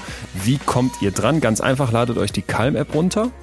Und das geht über calm.com slash supervised feeling. C-A-L-M.com, calm.com und dann supervised feeling. In den Show Notes werden wir das auch nochmal detailliert aufführen. Das heißt, da könnte man dann auch draufklicken und dann seid ihr schon da. Also besser schlafen, meditieren, nachts runterkommen, keine Gedanken kreisen. Das alles bietet Calm. Danke, dass ihr diese Folge möglich macht und bis dahin. Nochmal in die Theorie, weil das finde ich hochinteressant. Wir haben jetzt gerade schon so ein bisschen die philosophische, äh, theoretische Seite gehabt. Jetzt machen wir es mal praktischer auf die Evolution bezogen. Denn auch dort gibt es Überlegungen und natürlich äh, bringt uns das dann gleich zu den Tieren. Erstmal zu Affen, dann zu Ratten, noch kurz vorher. Aber der Mensch, weil gleich wird es wirklich sehr interessant. Es gibt eine Umfrage, eine repräsentative Umfrage an über 1000 Deutschen, wo gezeigt werden konnte, dass jeder vierte Mann in Deutschland Humor wichtiger findet als Sex. Gott, oh, das beruhigt mich. Nee, mich nicht. Aber Das es ist sollten also- eigentlich mehr sein. Ja, so, nee, ich finde das, ich finde das, wir bringen das auch überhaupt nicht zusammen. Ich weiß gar nicht, du hast da eben direkt so einen Link im Kopf. Ja, total. Ich, also äh, guter Sex und geht doch nicht ohne Humor. Ja, Humor ist doch auch eine Lebenseinstellung, ein Mindset. Oder nicht? Ist ja keine. Ja, würde ich auch sagen. Eine grundlegende Fähigkeit auch. Genau. Ja. Und äh, ja, deshalb Tanzen, Humor, äh, Sex haben doch mit Fallen lassen zu tun. Und wenn man da nicht loslassen kann, ich habe noch mal so eine Definition, äh, dass Humor, also aus meiner Sicht ist Humor auch, damit meine ich jetzt nicht den Vortragenden, das ist vielleicht die Komik, aber der Humor als Mindset, als Lebenseinstellung ist vielleicht auch die Kunst, sich selber nicht so wichtig zu nehmen. Und du hast ja eben das Beispiel gebracht. Äh, der Typ, der sein T-Shirt auszieht und sagt, jetzt Mhm. Ja. siehst du gleich was Geiles. Der Typ nimmt sich total wichtig. Stimmt, ja. Ne? Du hast recht, ja. So, und du musst doch in der Lage sein, auch deinen nicht perfekten Körper, äh, so meine Plauze zum Beispiel, äh, damit ins Spiel reinzunehmen. Sonst, sonst müsste ich ja aus der technologischen Sicht müsste ich ja erstmal ein Sixpack haben, um überhaupt äh, Sex Jetzt, jetzt komme ich so langsam überhaupt dahinter, was du da meinst. Okay, verstehe. Ich dachte, du wärst jetzt auf dem Trichter da beim guten Sex, werden erstmal ein paar Witze erzählt. Äh, Nee. La Humor, Feuchtigkeit. Äh, nee, mir geht's nur darum, dass man eben so eine Grundeinstellung Verstanden. zum Leben hat und Ja, dass man, okay, äh, man muss ja loslassen. Bei aller Kunst, bei allen äh, und gerade bei allem Körperlichen, und was gibt es Körperlicheres als Sex, muss man loslassen. Jetzt hab's und selbst so. ich verstanden. Ah, ich, äh, ich, vielleicht sagt's dir dann noch mehr. Wenn du beim Sex den Kopf voll anhast, Ja, dann ist, kann der Sex doch nicht wirklich gut werden. Verstanden. Kann vielleicht für ein Mal gut werden, aber um richtig dich verlieren zu können im Sex und richtig Lust zu empfinden und Leidenschaft und äh, du hörst die Geigen spielen und der Himmel stürzt ein und du möchtest deine Mutter danach anrufen. Dazu muss der Kopf doch ausgehen. nee, ist klar. Okay, ja, verstanden. Nee, jetzt, jetzt hast du mich auch. Ich war, glaube ich, war auf einem anderen Trichter. Ich, ich finde auch wirklich jetzt, wir werden ja hier mit dem Thema immer tiefer warm. Man, man ist jetzt weg von dem Punkt, dass Humor jetzt einfach nur Witze erzählen ist. Das, Nein. das kann der Roboter, sondern es ist halt, es ist eine Grundhaltung und es ist etwas Urmenschliches. Genau. Und äh, Humor ist äh, oder Komik ist wie Musik. Sie muss dich, sie muss dich erfassen. Ja. Und wenn du gute Musik hörst, dann kannst du doch nicht drü- die ganze Zeit drüber nachdenken, wie ruft das Schlagzeug jetzt und jetzt spielt er äh, Cis-Moll und so. Geht doch nicht. Jetzt ist klar, dass Humor vielleicht was mit der Evolution zu tun haben könnte. Wir gehen gleich tiefer darauf ein. Erstmal noch ein Unterschied zwischen Männern und Frauen, fand ich hochinteressant. Da gab es eine Untersuchung, wo gezeigt werden konnte, dass sowohl Männer als auch Frauen jemanden mit einem gewissen Sinn für Humor, mit einem guten Sinn für Humor bevorzugen als Beziehungspartner. Finde ich toll. Frauen mehr Männer mit Humor oder Männer mehr Frauen mit Humor? Äh, Das ist mir nicht bekannt. Äh, Was ich aber hier dran an der Studie krass fand, ist, die haben eine andere Frage gestellt und wollten wissen, wer von den beiden mag jetzt eher den Humorgenerierer, also denjenigen, der den Humor macht, und wer mag eher den, der den Humor annimmt, der den wertschätzt. Und da wurde dann gezeigt, dass Frauen eher den Humorgenerierer anziehen finden, also Ja, der die Witze ja, erzählt, und okay. Männer lieber die mögen, die die Witze dann wertschätzen und zuhören. Sehr gut. Das wird dann noch äh, in, in sehr, sehr interessanten, verstrickten Ideen, möchte ich jetzt gar nicht ins Detail gehen, mit, mit dem Eisprung der Frau verbunden, wo dann so die Idee war, dass je nachdem, wie fruchtbar du gerade bist, du dann auch guckst, äh, wie läuft's mit dem Humor. Ja. Und dass dann dieses, ey, da hat jemand einen guten Witz zu erzählen, ähm, deswegen interessant sein könnte, weil es halt eben für, ein, für, ein gewisses, für eine gewisse Geistesstärke steht. Also eine Idee war eben, ne, dass dieses äh, Annehmen, das Wertschätzen von Humor sexuelles Interesse ausstrahlt und dass, wenn ich guten Humor generiere, dass das eine gewisse kognitive Fitness belegt. Das würde ja übersetzt heißen, Humor ist ein Indiz für Intelligenz. Ähm, es gab Untersuchungen, wo gezeigt werden konnte, dass wenn du bestimmte Sachen lustiger darstellen kannst, dein IQ auch höher ist, ja. Okay, gut. Was Aber wäre ich trotzdem vorsichtig, ne? weil ich finde, Ja. bestimmt, äh, wenn wir jetzt auch sagen, Humor ist eine Einstellung und Humor ist vielleicht eine Frage davon, wie, wie blicke ich aufs Leben und wie gehe ich mit bestimmten Sachen um, dann finde ich immer es kritisch, dass so auf unser, ich habe ja schon das oft genug hier kritisiert, unser Intelligenzverständnis. Ich kenne zum Ja, Beispiel eine, ja. eine junge Frau mit Down-Syndrom, die hätte in unseren IQ-Tests keine Chance. Ja. Ne? Die wird einen schlechten Wert bekommen. Aber wenn du dich mit der unterhältst, wenn du der zuhörst, wenn du dir guckst, was sie so postet, was die erzählt, ähm, das ist so humorvoll, das gibt einem so viel mit. äh, Also Natalie heißt sie. Und dann denke ich immer, ja, Natalie, das, das ist doch Humor. Und das, das jetzt abzusprechen, weil ich sage, da fehlt jetzt irgendwie ein, weiß ich nicht, ein, ein Intellekt hinter, wie soll ich das formulieren? Ein hoher IQ-Wert hinter, das wäre ja unfair. Und ja, falsch. Wäre jetzt auch nochmal eine Definitionssache, ne? Äh, Wie viel lexikales Wissen gehört dazu? Und aber wenn sie äh, Situationen und Abläufe gut erkennt, Und, und auch ein humorvoller Typ ist. Ich finde, das Ja. ist ja auch immer noch eine Frage. Bin ich ein heiterer. eine aber heitere denkst Person? du nicht, dass äh, Humor eben auch, man sagt ja, Humor ist entwaffnend, dass wenn du als Mann ein lustiger Typ bist, eben auch viel lachst und vielleicht auch Humor generierst, Ah, ja. dass du für Frauen dann auch nicht so eine Bedrohung bist? Als jemand, der nie lacht, vor dem hätte man doch eher Angst. Super. Und auch- Und, und auch- Frauen, Frauen müssen Ja. ja. ist ja wahrscheinlich, ich behaupte das jetzt einfach mal, äh, nicht wissenschaftlich, aber so in der Evolution war es doch eher so, dass Frauen Angst vor Männern haben mussten. Äh, Und gerade früher wurde sich ja Steile genommen, was man wollte, Okay, weil ja. der Mann eben über mehr Körperkraft verfügte. Und wenn Mann dann lacht und lustig ist, dann hat man doch vor dem erstmal, das ist ja entwaffnen. Man hat weniger Angst vor einem Mann, der lacht. Da- Da kann ich wissenschaftlich wieder voll einsteigen und zwar eben, wenn wir uns angucken, wie unsere nahen Verwandten, nämlich die Schimpansen, lachen.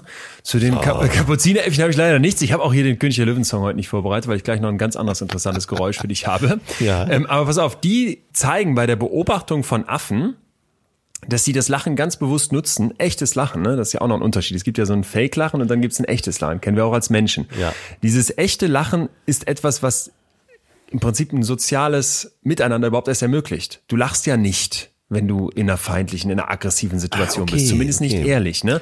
Und die Affen Ja. nutzen das ganz bewusst und zeigen dann, ey, pass mal auf, du könntest mir jetzt hier gleich die Rübe einhauen, ich weiß, ne, weil wir hocken hier eng aufeinander und wir haben uns vielleicht vorgestern noch übers Weibchen gestritten. Ähm, aber in dem Moment, wo ich jetzt dann dieses Humorvolle da reinbringe, und das wusste ich auch nicht, dass Affen lachen, aber es tun sie offenbar, dann nehme ich natürlich den Druck raus. Und die Hirnregionen, die dabei eine Rolle spielen, sind äh, ziemlich ähnlich zu denen, die beim Menschen eine Rolle spielen. Und das finde ich erstmal eine interessante Idee, wenn du bei Affen beobachten kannst, echtes Lachen reduziert Ja. Konflikte, entwaffnet, nimmt Ja. den Druck aus einer Situation, dass das auch uns Menschen helfen könnte. Super. Jetzt wird's Achtung noch genereller und zwar habe ich dir ein Geräusch mitgebracht.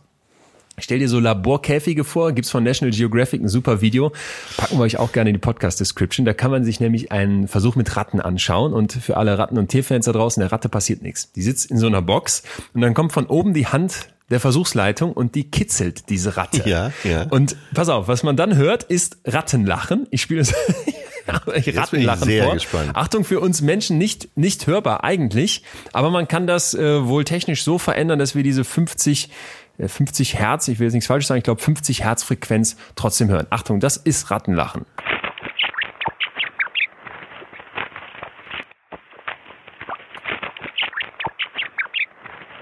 Da hat, hat man noch, hört man noch was raus, oder? Dieses Ja, ja, ja, ja, aber eher wahrscheinlich 50 Kilohertz. Ne? Die 50 Kilohertz, okay, du, du kennst mit Ton aus. Ja. Ich habe keine Ahnung. So, pass auf, die, die, die geile Nummer ist halt, dass diese Ratte da drin sitzt, die läuft rum und dann denkst du jetzt, sie wird da gekitzelt, ist vielleicht nur so eine, ja, so eine mechanische Reaktion, dass dann so ein Geräusch kommt. Aber nein, als diese Hand dann rausgeht von der Versuchsleitung, siehst du, wie die Ratte wirklich rumrennt und f- sich umguckt, wo ist diese Hand wieder? Die will wieder gekitzelt werden. Sie will es. Ja, und da ist doch, finde ich, dann so zumindest dann eine Interpretation aus der Forschung, ein Zeichen dafür, wenn dieses, wenn dieses Lachen, wenn dieses äh, positive Reagieren auf irgendwas von draußen in, in verschiedenen Spezies zu finden ist, dann muss das ja was haben für uns. Ne? Und auch wenn das bei der menschlichen Wissenschaft dann manchmal so eine Sache ist, es ist ja vielleicht so allgemein verbreitet, hey, Lachen ist gesund. Das ist gar nicht so einfach äh, zu prüfen, zu belegen. Das, was ich gefunden habe, geht schon in die Richtung und man kann auch zeigen, dass es für die Stressreduktion gut ist, wenn du ein humorvoller Typ bist ne, und dich Ja, damit auseinandersetzt oder es zulässt. Ähm, aber vom Grundsatz her finde ich einfach nochmal einen Schritt zurückgedacht aus evolutionärer Sicht. Humor und Lachen, um den Druck rauszunehmen in Konfliktsituationen, Hammer. Ja, ja, kann man sich absolut direkt vorstellen und nachvollziehen, ja. Jetzt haben wir äh, die alten griechischen Philosophen gehabt, wir haben Freud gehabt, wir haben jetzt die Evolution gehabt. Es gibt aber neuere Theorien, warum Ja. Humor wichtig ist. Und eine, die mir da sehr gut zugefällt, die ich sehr einleuchtend finde. Bei Theorien müssen wir ja mal gucken, ne? da wissen wir es noch nicht ganz sicher. Was weiß man schon sicher? In der Wissenschaft eigentlich nie etwas. Aber, die äh, ganz, äh, Ja. ich will dich nicht wirklich unterbrechen, unterbreche dich jetzt trotzdem äh, ganz diplomatisch formuliert. Aber die alten Philosophen, die haben ja auch den ganzen Tag zusammengesessen und überlegt. überlegt, aber sich auch viel erzählt. Mhm. Und das ging ja wahrscheinlich auch nicht äh, ohne absurde Gedanken. Nee, das ist ja auch legitim. Ich finde man, Ja. ich sage das nur deswegen hier immer ganz gerne dazu, weil ich erlebe, ich sage jetzt mal einfach Menschen ganz allgemein, die laufen so rum und die treten so auf, als hätten sie die Weisheit mit Ja. Löffeln gefressen. Da ist immer Da alles schon absolut, ja, da ist immer alles klar, da ist immer alles sicher. Ja. Und ich will ja auch keinen verwirren, aber ich finde, wenn ich mir hier die Mühe mache, den Zusatzsatz noch beizufügen, ja, es ist jetzt eine Theorie, dann tue ich nicht so, als wäre das die in Stein gemeißelte Wahrheit, weil so funktioniert Wissenschaft eben nicht. Ne? Sie entwickelt sich weiter und wir müssen oft von Theorien sprechen. Und wenn ich in einer Studie fixe Ergebnisse habe, dann ist diese Studie aber im Zweifel auch nur ein ganz kleines Puzzlestück in einem größeren Bild, das wir vielleicht noch nicht haben. Und da möchte ich eben ne, immer wieder darauf hinweisen, das ist dann eine extra Schleife und das nervt vielleicht manchmal, wenn man so zuhört, weil man denkt, sag's doch einfacher und sag's klarer, aber aus meiner Sicht funktioniert Psychologie so nicht. Ja, und wenn wir so über die großen Geister nachdenken, jetzt kannst du natürlich aus dem akademischen Betrieb äh, mehr berichten als ich. Äh, Die guten Vorträge waren ja auch immer die, die eine gewisse Portion Leichtigkeit hatten, sagen wir es mal so. Ja. Ja. Es darf ja sein. Es muss ja nicht Ja. Wissenschaft schwierig äh, präsentiert werden. Aber ich finde, für mich ist immer die Korrektheit, die Richtigkeit vor, dass es schnell geht und dass ich irgendwie eine provokante Headline hätte. Nicht, dass mir das nicht auch mal passiert oder dass man einen Fehler macht. Ne? Davon ist man natürlich nie gefeit. Aber mh, naja, also jetzt eine Theorie. Ja, okay. Eine neuere Theorie zum Ja. Thema Warum Humor. Und zwar geht es um folgende Idee. Warum mögen wir Humor und was macht den Humor aus? Und da gibt es eben eine wissenschaftliche, wissenschaftliche Richtung, die sagt, es sind diese Fehler, es sind diese kleinen Fehlerchen, die passieren, es läuft was schief. Ne? Ja, äh, ja. Oder es ist irgendwas unerwartet oder irgendwas tun. Ich erinnere mich bei dir im Programm, da gab es doch diese Szene mit, du parkst irgendwie einen Porsche oder es steht im Porsche im Halteverbot, du kommst in die Metzgerei, der wird abgeschleppt und nachher stellt sich raus, ist gar nicht dein Porsche oder sowas. Ja. Irgendwas ist schief gelaufen. Warum finden wir das gut? Was reizt uns daran? Die Idee ist jetzt zu sagen, es ist, oder Humor ist die, ist die emotionale Belohnung dafür, dass wir Fehler aufdecken und diese Fehler nicht machen werden. Ah, okay. Ja, und das fand, ja. ich, fand, ich, fand ich sehr plausibel, wenn ich mir jetzt überlege, warum werde ich so belohnt dafür, dass ich mir da irgendwen angucke, der was Dummes macht und dann kann ich da irgendwie drüber lachen. Das fühlt sich ja sofort richtig gut an. Ja. Naja, vielleicht ist ein Punkt da, dass ich jetzt merke, ich achte auf Fehler und wenn ich dann so einen Fehler entdecke und den durch jemand anderen aufgedeckt bekomme, profitiere ich davon und das will mir mein Hirn auch sagen. Ah, okay, ja, verstehe. Und deshalb äh, kann man sich auch erklären, dass intelligente Menschen oder äh, gebildete Menschen oftmals auch mehr über Klamauk lachen. Weil die haben den Abstand, die müssen sich nicht darüber definieren, die haben keine Angst, sich lächerlich zu machen. Und die können dann von Herzen auch richtig, das habe ich oft erlebt, wirklich von Herzen über Klamauk lachen. Äh, das Wer schon alles auf mich zukam. Und, Genau, bei dir in der Show, oder nicht? Äh, ja, aber auch so im normalen Leben, im Urlaub. ähm, da stellte mir, da war ich in Meran. Äh, sehr, sehr tolles Hotel mit einem tollen Restaurant. Und da war so ein Typ, so ein älterer Typ, dem so sein Äußeres offensichtlich nicht ganz so wichtig war. Und irgendwann stellte er sich mir in den Weg und meinte, ich muss unbedingt, ich brauche mal ein Autogramm. Ich bin ein riesen Fan und äh, ich dachte, was ist das denn für ein, was ist das denn für eine Type? Also der Haarschnitt war jetzt auch nicht so sonderlich akkurat und äh, ansonsten das Äußere, äh, also er war, war gepflegt, aber jetzt das war ihm wohl alles nicht so wichtig. Ne? Das Ja. Hemd saß nicht so richtig, die Hose war zu Mayo-Fleck groß und so weiter. Und ganz zum Schluss äh, gab er mir eine Karte. Und wenn Sie mal, ich sage jetzt bewusst die Stadt nicht dazu, ähm, wenn Sie mal in der Gegend sind, dann melden Sie sich doch mal. Ich lach doch so gerne. Er gab mir die Karte und dann war das der Leiter der Uniklinik. Wahnsinn. Ja, und das ist mir schon oft passiert. Und äh, Menschen mit äh, Intelligenz und einem Stand in der Gesellschaft, die sind öfter bereit, auch sich über Klamauk so richtig mal auszuschütten. Wie gesagt, ich saß in deiner, in deiner Show und bin da ja reingekommen. Ich hatte das schon mal bei Netflix oder bei YouTube mal Sachen von dir gesehen früher und fand auch die, die Alles Atze Nummer da auf RTL so mit, wie alt war ich da? 14 oder sowas, 15 wahrscheinlich. Oder noch jünger. Fand, fand ich dann äh, super. Habe ich immer freitagsabends geguckt. Danach äh, Ritas Welt, die Camper, Genau. was so lief. Aber du hast erst das Premium-Produkt geschaut. Genau, erst dein Premium-Produkt und äh, dachte dann jetzt natürlich, okay, hier Abitur fertig, studiert und so, die eben angesprochene Arroganz nach, dem- nach dem Schulabschluss. Und dann sitze ich in deiner Show und fand es, wie gesagt, an ganz, ganz vielen Stellen, ich dachte, ich kann jetzt nicht anders, das ist unfassbar witzig. Und sage ich jetzt nicht, um dir Honig ums Maul zu schmieren, sondern genau, weil ich glaube, die, die These, die du gerade ansprichst, ähm, nochmal, ich bin der festen Überzeugung, dass dich doch Intelligenz jetzt nicht davon, äh, befreit ist das falsche Wort, davon loskoppelt, dass du über Klamauk, über Slapstick oder sowas total abgehen kannst. Im Gegenteil, es ist ja. gerade mal dieses Ausbrechen. Plumper, stumpfer, doofer Witz. Wie oft haben wir jetzt bei uns in der WG Stromberg hintereinander geguckt? Ja. Ich kann gefühlt die Folgen mitsprechen. Hammer. Ja, aber wer hat überwiegend den Stock im Arsch? Das sind die Unsicheren, die jetzt vielleicht auch aufgrund ihres äh, Bildungsstatus äh, Angst haben müssen oder Angst haben nicht müssen.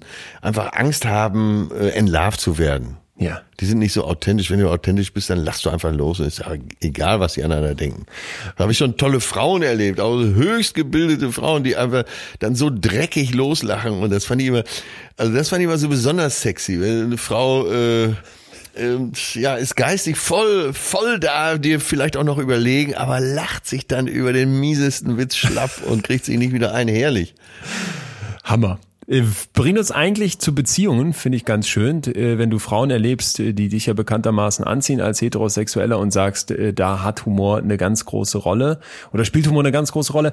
Ähm, Ich habe drei Punkte gefunden, wo das habe ich ja eben angekündigt, ich gemerkt habe, wenn man sich mit Humor auseinandersetzt und jetzt die Frage stellt, was hat der für eine Funktion, was macht Humor mit uns Menschen, mit unserer Psyche, wo ich gerade am Beispiel von Beziehungen gemerkt habe und nicht nur Liebesbeziehungen, wie, wie wichtig ist das? Kennst du, kennst du so Freundschaften, wo du merkst, man, man macht keine Witze übereinander. Man drückt sich jetzt hier keinen Spruch. Ja. Das sind dann für mich eher so Bekanntschaften. Ich habe also Ja, einen, den, ja, den treffe ich ja. mal so immer mal in großen Abständen, merkst du, ey, das ist hier auf keinen Fall die Basis, dass ich jetzt hier irgendwie einen blöden Spruch über sein, Ja. äh, über sein Wandtattoo machen darf, weil ich schon lange nicht mehr in der Bude war. Wenn du so leicht im Minenfeld unterwegs Genau. bist, ne? Weil, weil er auch nicht weiß. Bestimmte äh, Themen vermeiden. Ja. Finde, finde, findet er Ja, so unter, eine- unter richtigen, engen Freunden, unter Kumpels, da kannst du doch alles Genau, weil, weißt du, wenn ich bei meinem, wenn ich jetzt bei, bei, bei Fabian reinkäme und der wird woanders wohnen und der hat da eine Fußmatte liegen, da steht drauf, hier war gestern noch aufgeräumt. Ja. würde ich sagen, sag mal, hast du die noch alle? Nicht beim anderen, wenn ich bei, bei diesem eben angesprochenen Kumpel reinkäme, den ich nur, das ist eher ein Bekannter, ne, dann würde ich mich nie trauen, so einen Spruch zu drücken. Oder ich, ich wüsste halt, es ist nicht, es ist nicht die Atmosphäre dafür. Ja. Und da finde ich, kann man so Humor Ja, auch als äh, super Gradmesser Punkt. nehmen. Äh, wie tief ist diese Beziehung? Ja, stimmt. Oder äh, du siehst so Pärchen, die schon lange zusammen sind und ähm, du merkst, dass sie so bestimmte Witze übereinander nicht machen. Ja. Ne? Und, und das auch nicht wollen. Und dann fehlt doch was. Ja. Finde ich. Ja, und, und ich denke dann, und lass uns mal die Punkte Ja, siehst du, reingehen. da hast es doch wieder. Äh, ne, wenn man sich da nicht verbinden kann, Genau. dann kann man sich an anderer Stelle auch nicht verbinden. Ganz genau. Und das ist ja auch das, wo du mir jetzt den neuen Blick auf das Thema Sex eben gegeben hast. Ich, also diesbezüglich, weil ich halt denke, du hast recht. Es ist, es ist richtig. Wenn du dieses Fallen lassen nicht kannst zu zweit, wenn da kein Humor ist, ähm, dann fehlt etwas. Also so eine witzlose Beziehung stelle ich mir unglaublich tot vor. Ja, ja, natürlich. Und zwar äh, in allen Beziehungsebenen. Äh, nicht nur Partner untereinander, nicht nur Freunde untereinander, auch der Onkel zum Patenkind. Ich hätte Chefs und, und Ja. Mitarbeitende, äh, Chefinnen, wie auch immer. Ja, genau. Ne? Wenn da nicht Chefs, die sich so wichtig nehmen. Jo, Guck, da haben wir doch wieder Hölle. Freud. Ja. Der sagt, äh, ne, die Definition von Humor ist, sich selber nicht so wichtig zu nehmen. Und in Beziehungen, vielleicht gehen wir jetzt mal genauer auf Liebesbeziehungen ein, finde ich, hat der Humor nochmal eine ganz wichtige Rolle, weil es ist doch so eine Art diplomatische Immunität, die man dadurch bekommt. Du willst dem anderen irgendwas sagen und da sind wir vielleicht beim ersten Punkt mal, Ja, nämlich okay, Thema ja. Übertreibung. Ne? Ey, Ja. komm mal runter, wir müssen hier keine, keine Hirnchirurgie in der Küche durchführen können, müssen jetzt nicht nochmal wischen und das ist schon okay, wenn ich jetzt hier vielleicht äh, das Nutella-Glas mal nicht zugedreht in den Schrank gestellt habe, versehentlich Ja. dass das halt so ein Moment ist, wo ich finde, wenn man dann nochmal einen drauflegt und genau dieses Verhalten, was einem am anderen vielleicht ein bisschen stört, aber wo man weiß, ich will dir da jetzt auch nicht einen riesen Affront schieben. Genau, Dass ich das genau. dann humorvoll in so eine, ne, in so Dein eine Freund zum Beispiel Bringe. oder WG-Mitbewohner äh, hat so leichte Tendenz, immer das letzte Wort zu haben. Und du sagst zum Beispiel, hör mal, Digga, äh, wenn Mahatma Gandhi mit dir in der WG zusammen wohnen würde, hätte er seine Gewaltlosigkeit aufgegeben und schon längst ein Messer gezückt.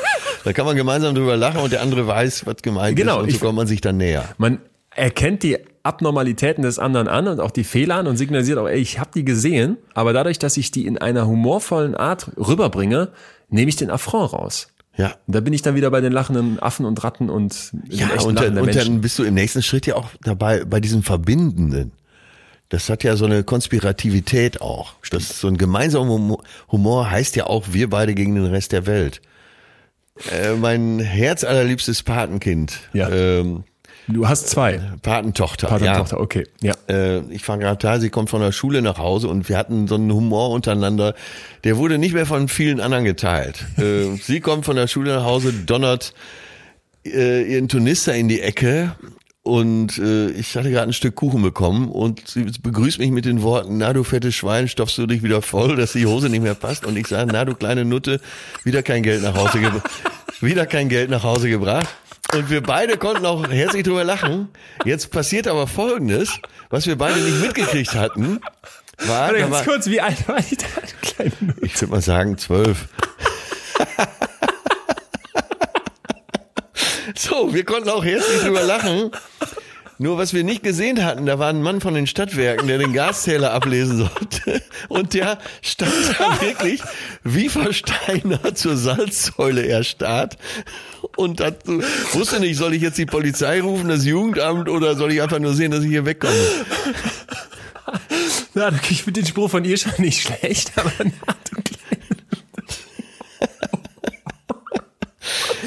Der, So, und das ist ein gutes, Mann. gutes Beispiel dafür, wie verbindend Humor sein kann. Unbedingt, unbedingt. Nein, wir- Solange man über dieselben Hammer. Sachen lachen kann, äh, Hammer. hat man eine gute Verbindung. Und könnte ich jetzt dir eine reinhauen, wenn wir in der schlechten Atmosphäre sind? Ich, ich denke mir auch mal bei so Politiker-Treffen, wenn du da sitzt als Merkel, und Ja. hast den Putin in der Runde. die und ja sehr äh, humorvoll sein soll. So, die soll Das hört extrem. man wirklich von allen, die mit ihr zu Und tun ich haben. glaube, privat. damit wird die so viele Situationen ja schon mal so gelöst haben, wenn Ja. dann da diese Knallköppe aller äh, Obergorillas äh, sich da, was weiß ich, Ja, wie wir kennen doch noch die Situation, Dann äh, macht die so einen Donald, Spruch. Donald Trump gerade im Amt Ja. und dann äh, bei irgendeinem Gipfel G20, G8, G12, was weiß ich, hat er ihr doch die Hand nicht gegeben. Handshake-Foto. Handshake verweigert. Ja. Und Merkel hat doch einfach nur so die Augenbrauen hochgezogen und hat so in ihre Entourage ja. geschaut. Ja. Da möchte ich nicht wissen, was da hinterher los war, wie die sich über den Trump lustig gemacht haben. Hammerding. Ja, nee, das glaube ich auch. Die wird mit so kleinen Sprüchen, Witzen immer einen raus. Hast du die eigentlich schon mal getroffen? Nee, leider nicht.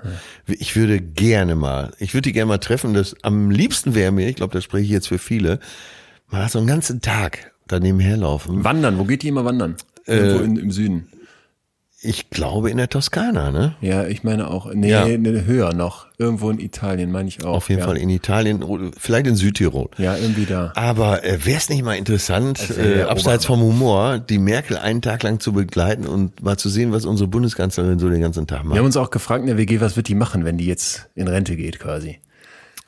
Und wir waren sicher, dass die nicht so eine Gabriel-Nummer schiebt und dann irgendwie sich da bei den keinen Konzernen. Ich glaube, äh, persönliche hinterm Bereicherung ist ihr völlig egal. Das glaube ich auch. Und das äh, ist doch mal eine der vornehmsten Aufgaben Aber die eines kann doch nicht aufhören. Die wird ja jetzt nicht sagen, ich sitze jetzt hier rum und guck Fernsehen. Ich hol mal das Chillen nach. Vielleicht irgendeine Lehrtätigkeit. Ja, irgendwie- irgendwie Denkst du, dass sowas. sie eine Biografie schreiben wird? Da, ich habe das Gefühl, die ist so un, undarstellungsmäßig drauf. wie- Ich habe kein schönes Wort dafür. Ähm, die die hat Sie so wenig Interesse daran, sich irgendwie zu präsentieren oder irgendwie dazu sagen. Er hat ja selbst. Ich glaube, die äh, würde keine Biografie über sich schreiben, sondern die würde irgendwas über Deutschland schreiben. Sowas dann eher. über die so Entwicklung vielleicht, ja. Ja. Gregor Gysi wurde mal gefragt und er ist ja nun wirklich im ganz anderen politischen Lager, was aber auch eben schlauer Kopf, was er an Merkel so schätzt. Und dann sagt er auch als erstes, erstmal muss ich sagen, sie ist keine Politikerin, die irgendein finanzielles Interesse hat, persönlich. Wir können sicher sein, dass sie zum Gemeinwohl arbeitet, sagt er als politischer Gegner. Das zweite ist, dass sie, äh, ich glaube, ihre Gelassenheit und dass sie völlig uneitel ist. Die viele kritisieren, die Gelassenheit, das Nichtstun. Ja. Würde ich ja auch an Aber eben auch in meiner Generation sagen, uneitel. ey, du tust zu wenig, Mutti. Und das dritte ist, und das können wir, wenn wir mal nachdenken, glaube ich, auch wieder alle unterstreichen, dass sie die Gabe hat, im richtigen Moment so ein bisschen zu lächeln. Ja, ja, nee, genau. Absolut. Das ist wieder Und der da sind wir fast Da sind beim Kern unserer Sache heute.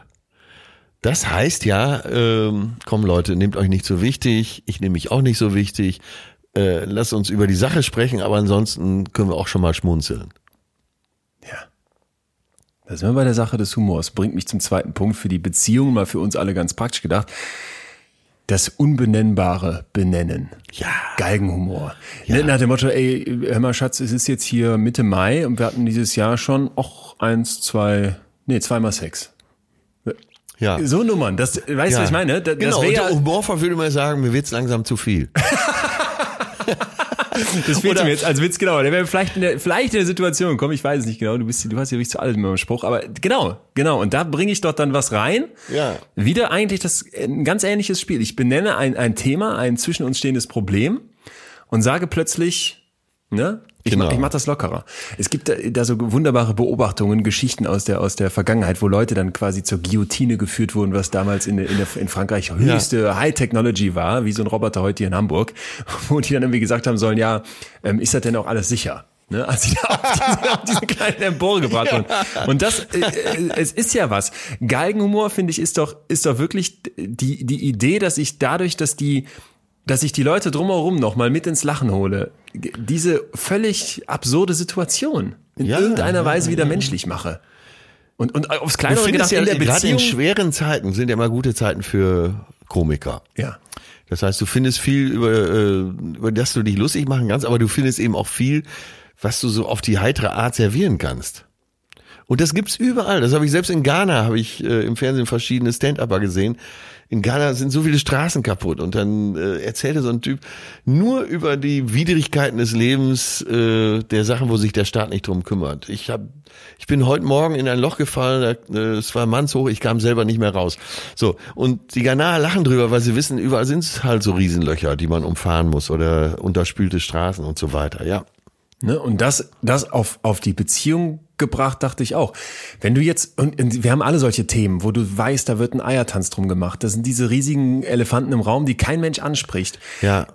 Ich, Ja. ich, ich, will, ich will ganz klar sagen, es gibt ja Tabu- Momente, wo du mit Humor da nicht drankommst. Ne? Also es mag sein, dass, dass es da Themen gibt, wo, wo, wo Humor nahezu ausgeschlossen ist. Das ja, wenn ein Mann seine Frau schlägt, dann wird sowas. sie ja nicht Witze darüber machen, Genau. dass das blaue Auge heute auf der anderen Seite ist. Ne? So. Aber Ja. das es grundsätzlich helfen kann, wenn du sagst, ey, da ist ein Thema und ich weiß nicht, wie ich es ansprechen soll, ich komme da gar nicht vorwärts, mal zu überlegen. Und ich finde, man kann ja auch vorfühlen. Lacht jemand darüber und dann kann man immer noch nachher sagen, weil, weil, weil du eben diesen Affront rausnimmst, weil du dich irgendwie immun machst, ey, das war ein, war ein Spaß. Und wir kennen alle Spaß ernst, ne, dass irgendwie noch eine echte Botschaft drin war. Ja. Aber ich finde, man macht sich dadurch weniger angreifbar und traut sich vielleicht Sachen anzusprechen, die sonst nicht kommen.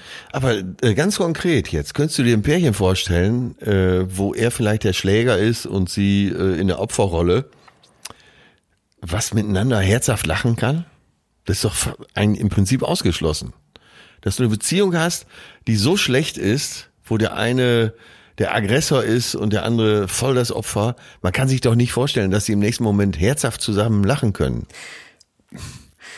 Ich habe ja mal vor mehreren Monaten mit Antje Joel gesprochen, eine Frau, die zweimal Opfer von häuslicher Gewalt geworden ist. Eine Journalistin, die dazu schreibt, ich empfehle deren Artikel total. Antje Joel heißt sie. Ja. Wer mal schauen möchte.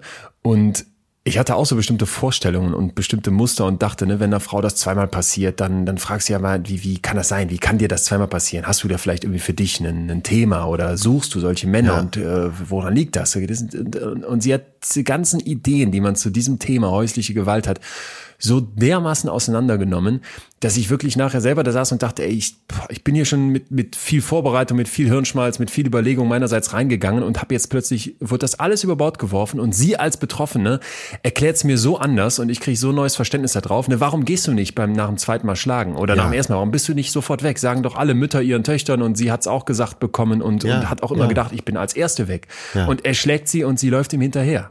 Er will Schluss machen, sie verlassen, sie bet- bettelt ihn anders. Nein, das muss man sich mal reinziehen. Deswegen weiß ich nicht genau, äh, jetzt ne, mit selber hätte ich sofort unterschrieben, was du gerade gesagt hast. Seit meinem Gespräch mit Antje Joel habe ich das Gefühl, ey, das, Ja, es gibt. Beziehungskonstellationen, da ist alles denkbar. Okay. Und wir können es von außen nur so schwer nachvollziehen. Ja. Aber vom Grundsatz her hätte ich auch das Gefühl, es Ja, geht eigentlich in dieselbe Richtung, ja. wenn so eine Gewalt da ist, das passt nicht zu Humor, zu echtem geteiltem Humor eigentlich. Wo ist die Vertrauensbasis? Wenn wir das als Schwerpunktthema hätten, würdest du mir sicher erklären können, dass es äh, auch Pärchen gibt, die so miteinander umgehen, die trotzdem irgendwo noch eine Vertrauensbasis haben. Tja. Aber ist wahrscheinlich jetzt auch äh, müßig, dieses Thema hier aufzumachen.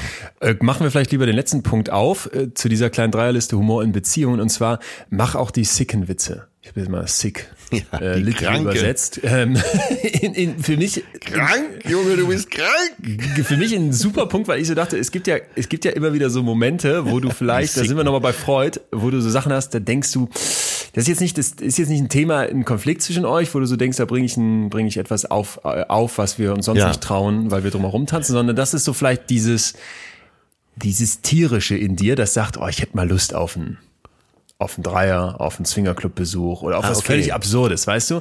Ja. Äh, so, das jetzt mal als ein Beispiel. Du kannst jetzt zig Sachen vorstellen, wo du vielleicht denkst, das sind so, so sicke Gedanken, die traust dich eigentlich nicht anzusprechen. Mach einen Witz draus, haus mal raus. Und, und dann kriegst du doch ein Gefühl dafür. so meinst du, äh, ja, wir zensieren uns ja die ganze Okay, Zeit selber. okay, so ganz, ganz viel, ne? Von dem, das ist wirklich vielleicht die Freud-Idee.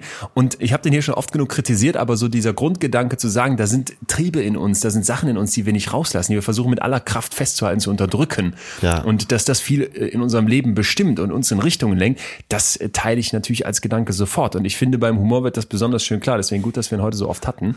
Äh, in, dem Moment, wo ich sage, ey, sickes Thema würde ich eigentlich nie ansprechen und jetzt hau ich da mal was raus und guck einfach mal, wie reagiert Partner, Partnerin.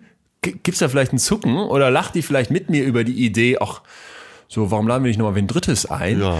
Nur mal, ne, als, als, Ja. als Gedankenspiel, da kriegst du doch plötzlich einen, einen Wasserstands, eine Wasserstandsmessung. Total. Da, da fällt mir direkt der Witz ein, wo zwei Männer sitzen zusammen Und der eine sagt, Partnertausch finde ich eigentlich super, möchte nur wissen, was unsere Frauen gerade machen. Und, und der passt so schön dazu. Ne? Der ist schön, gefällt mir gut. Aber wir können noch festhalten, Humor, es wird schon lange gesucht, was ist diese eine Kernzutat? Wir haben eine ganze Reihe von Zutaten, glaube ich, kennengelernt. Ich fand aber das, das, das Schönste von dir, dieses Zitat mit der Wahrheit. Ja. Wir haben den Humor, um nicht an der Wahrheit zu sterben. Ja. Oder stimmt mir, weil wir gerade bei dem Thema sind, wie man irgendwas rüberbringt. Der Arzt, der dem Patienten vielleicht schlechte Nachrichten überbringen muss. Okay, jetzt wird er sich nicht lustig machen darüber, aber er wird vielleicht danach suchen, das entsprechend zu verpacken. Und äh, nicht umsonst sind ja im Krankenhaus auch solche Ablenkungen gefragt. Ne? Clownsnummern oder sowas, ja. Tumor ist, wenn man trotzdem lacht, äh, so die ganzen alten Sprüche oder Herr, äh, Herr Doktor, habe ich noch lange zu leben? Ja, eine Langspielplatte will ich mir nicht mehr kaufen. Okay, dann äh, willst du natürlich ich nicht weiß sagen. genau, was du meinst. Ich weiß genau, was du Ja. meinst. Ich, ich habe mich ja sehr, sehr viel mit Trauer beschäftigt fürs Buch und da ist einfach ein ganz zentraler Punkt, dass man sagt, dieses Wechseln zwischen den beiden Welten, die Traurigkeit hat ihre Funktion, aber dass du in der Traurigkeit, in der Diagnose, in dem es ist Ja. jemand gestorben, dass du da auch lachen darfst, dass es plötzlich diese Heiterkeit Genau. gibt, die aus dir rausbricht. Dass Ohne das Lichtblicke- unglaublich menschlich ist. kannst du nicht, äh, kannst du das ja nicht ertragen. Ne? Ja. Auf Krebsstationen, da siehst du, wenn du da hinkommst, äh, hast du sicher auch schon mal erlebt. Da siehst du so viel Leid und trotzdem gehen die teilweise sehr humorvoll, teilweise auch sehr hart miteinander um, weil man das gar nicht sonst ertragen kann. Ja, stimmt. Na, heute schon eine geraucht oder Ja, ja, ja, äh, ja, klar. Das ist ja hier zum Haare raufen, jemand, der schon in der dritten Chemo ist. Und so Witze machen die da. Bevor sich jetzt alle wieder aufregen. Ich habe selber erlebt. Natürlich. Nee, äh, wird glaube ich jeder. Weiß nicht, wer sich da aufregen sollte. Das kann Die ich Betroffenen berichten. untereinander gehen härter miteinander um, äh, als der Verwandtschaft, die drumherum ist, lieb ist. Es geht ja gerade nicht um die Idee zu sagen, ey, da ist was Schlimmes passiert und ich mache mich darüber lustig oder Ja. ziehe das ins Lächerliche oder erkenne das nicht an. Im Gegenteil. Genau. In dem Moment, wo ich über etwas Humor mache, zeige ich ja auch, dass ich bestimmte Normen verstanden habe. Dass ich ver verstanden habe, was, worum es hier eigentlich gerade geht. Und ich finde, bis man dann an dem Humorpunkt ist, bis ein Witz gelingt, muss man es ja richtig verstanden haben. Ja. Und wenn man, wenn man da, wenn man sich den zugesteht und wenn man sich in schlechten Zeiten auch dieses Lachen zugesteht und diese Heiterkeit, die plötzlich manchmal da ist, auch, da, auch das Groteske, was, was Ja. du eben aus dem KZ eben beschrieben hast, ne? Viktor Frankl ist vielleicht das beste Beispiel, Ja, der, ja. der Arzt, der das KZ überlebt hat und der, Genau. der auch immer wieder gesagt hat, dieses in meinen Gedanken sein können, hier nicht mich nicht von dieser Negativität hier, ach, Negativität klingt so banal, aber du weißt, was ich meine. absolut. Ähm, davon voll vereinnahmen zu lassen, das ist meine letzte Freiheit. Ja, ich habe doch äh, dank Bettina in Ghana mal ähm, ein Lepradorf besuchen dürfen. Bettina? Bettina Landgraf von Madame Fogana. Okay. Äh, Und sie hatte mich vorher gewarnt, äh, wenn du mitkommst ins Lepradorf, das wird echt hart. Weil, wenn du den Anblick nicht gewohnt bist. Und dann war ich da und es war auch hart, aber nach einer Stunde hatte man sich akklimatisiert. Ganz kurz mal, also Lepra, da gibt's ja auch die diverse Witze drüber, äh, die sind dann natürlich zum Teil sehr schäbig. Was, was heißt ein Lepradorf? Äh, ja, gerade in Afrika sind äh, Lepra-Patienten ja Aussätzige. Man hat Angst davor, dass es ansteckend ist, was ja nicht so ist. Du müsstest ja schon lange mit denen zusammenleben und äh, entsprechend infiziert werden. Aber na, in Ghana stellt man sich halt vor, so kleinster Kontakt reicht aus und hat man selber Lepra. Ich bin, bin völlig blank auf dem Gebiet. Was haben, was haben die Menschen? Äh, den faulen, also ich So sag's jetzt ganz banal, so. dem fa faulen teilweise Extremitäten ab, aber dann fehlt die Nase, die Oberlippe, Finger fehlen, teilweise fehlen die Arme Mhm. Und und und das ist schon äh, ein schweres Schicksal. Man kann Lepra stoppen, aber glaube ich nicht heilen. Äh, wir haben verschiedene andere Einrichtungen besucht. Projekte, die Bettina schon auf die Beine gestellt hat, für die ich zum Teil auch Sponsoren besorgt habe. Und dann waren wir eben in einem Lepradorf in der Nähe von Ho, das ist so eine Provinzhauptstadt. Und das war wirklich hart. Bettina hat mir vorher gesagt, äh, überlegst dir gut, ob du mitkommst. Ich kann verstehen, wenn du nicht mitkommen willst. Dann habe ich aber gedacht, ja, ich will's mal erleben. Dann war ich da und es ist auch wirklich schockierend, äh, will das jetzt auch nicht weiter ausführen, aber habe festgestellt, weil klar, die Ghana untereinander sind ja auch schon sehr humorvoll und die lachen viel. Und selbst da wurde viel gelacht. Also ein Dorf voller äh, schwerkranker Menschen, die irgendwie Ja. ausgestoßen sind von der Gesellschaft, die Ja. wahrscheinlich ganz gemein behandelt werden und die lachen. Da Die Humor. lachen und die freuen sich natürlich, wenn Leute zu Besuch kommen, weil sie äh, sonst keiner Beachtung finden. Äh, ja, und da wurden auch Witze gemacht. Und da siehst du mal, ne, es hilft auch eben schwerste Schicksale erträglich zu machen, dass man sie mit Humor nimmt. Zum Schluss noch drei Fragen von Max Frisch. Ja. Was versetzt Sie eher in Eifersucht, dass die Person, die Sie lieben, eine andere Person küsst, umarmt und so weiter? Er ist hier gentlemanlike, geht nicht ins Detail. Oder dass es dieser anderen Person gelingt, Humor zu befreien, den Sie an Ihrem Partner nicht kennen. Dieser Fragebogen von heftig, ne? Der treibt einen auch immer wieder an die Grenzen. Ja. Für mich ganz einfach, ehrlich gesagt. Aber du denkst noch drauf rum. Ich hatte ein bisschen mehr Zeit, weil ich schon vorgelesen habe. Ich weiß nicht, was ich darauf antworten soll. Nee? das Szenario ist ja klar. Die geht irgendwie fremd, wird geküsst oder Nee, ist, ich, beobachte, wie also die nee, zum Lachen dieses, wird. dieses körperliche Fremdgehen, Küssen, das wird mir schon mehr Eifersucht entlocken. Ja? Ja. Ich lach so gerne mit und wenn der andere einen gelungenen Witz macht, dann kann ich. So, ja, aber Moment, darum geht's ja nicht. Ja, geht ich darum- weiß, okay. ich weiß, ich weiß, aber ich kann's, ich könnte es verstehen. Ich habe ich hab eher Es gibt gedacht, auch viele Komiker, über die ich fast noch mehr lachen kann als über mich selbst. Das, das ist, das ehrt dich. Ich habe gedacht, dieses, wenn jemand es schafft, bei der Person, mit der ich in einer Beziehung bin, mehr Humor rauszuholen oder eine andere, steht hier eine anderes, einen anderen Humor zu befreien, als mir das gelingen würde, dann hätte ich das Gefühl, ich habe da irgendwas nicht ergründet an dieser Person oder irgendwas, da habe ich noch keinen Zugang zu. Und hier kriegt ein, ein Dritter das einfach so plötzlich. Das wird schon heftig an mir nagen. Ja, aber es könnte ja auch so sein, dass äh, ich meine Perl an der Stelle geschmacklos finde und sie aber trotzdem liebe, weil ich ihr so viel Geschmacklosigkeit zustelle, zustehe. Also wenn ihr noch viel mehr, Okay, okay. als ich auf Klamauk stehe. Verstanden. Ja, du hast so ein mental, das ist dann so ein dummer Witz und denkst, ach du Schande, ja gut, wenn du darüber Ach du lachst, machen. Und ich finde es aber trotzdem süß, dass sie über so einen Scheiß lacht. Ah ja. Äh, Würde ich sagen, äh, galant gelöst von dir. Äh, vorletzte Frage. Nee, ist doch gut. Ich bin, bin, Ja, ich atme durch. ja, bitte. Kommt es vor, dass Sie sich im Humor als ein anderer entpuppen, als Sie gern sein möchten? Das heißt, dass Sie der eigene Humor erschreckt. Jetzt habe ich ja meine Grenzen da schon oft ausgelotet. Krasseste Grenze? Oder Grenzerfahrung?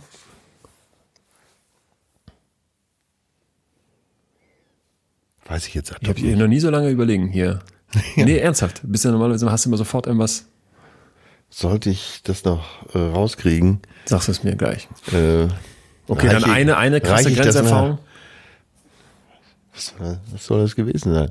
Muss ja schon dann existenziell. Nee, ich weiß nicht, wenn du sagst, du hast die Grenzen immer ausgelotet und immer geguckt. Wo kann, bis wohin kannst du gehen mit dem Humor?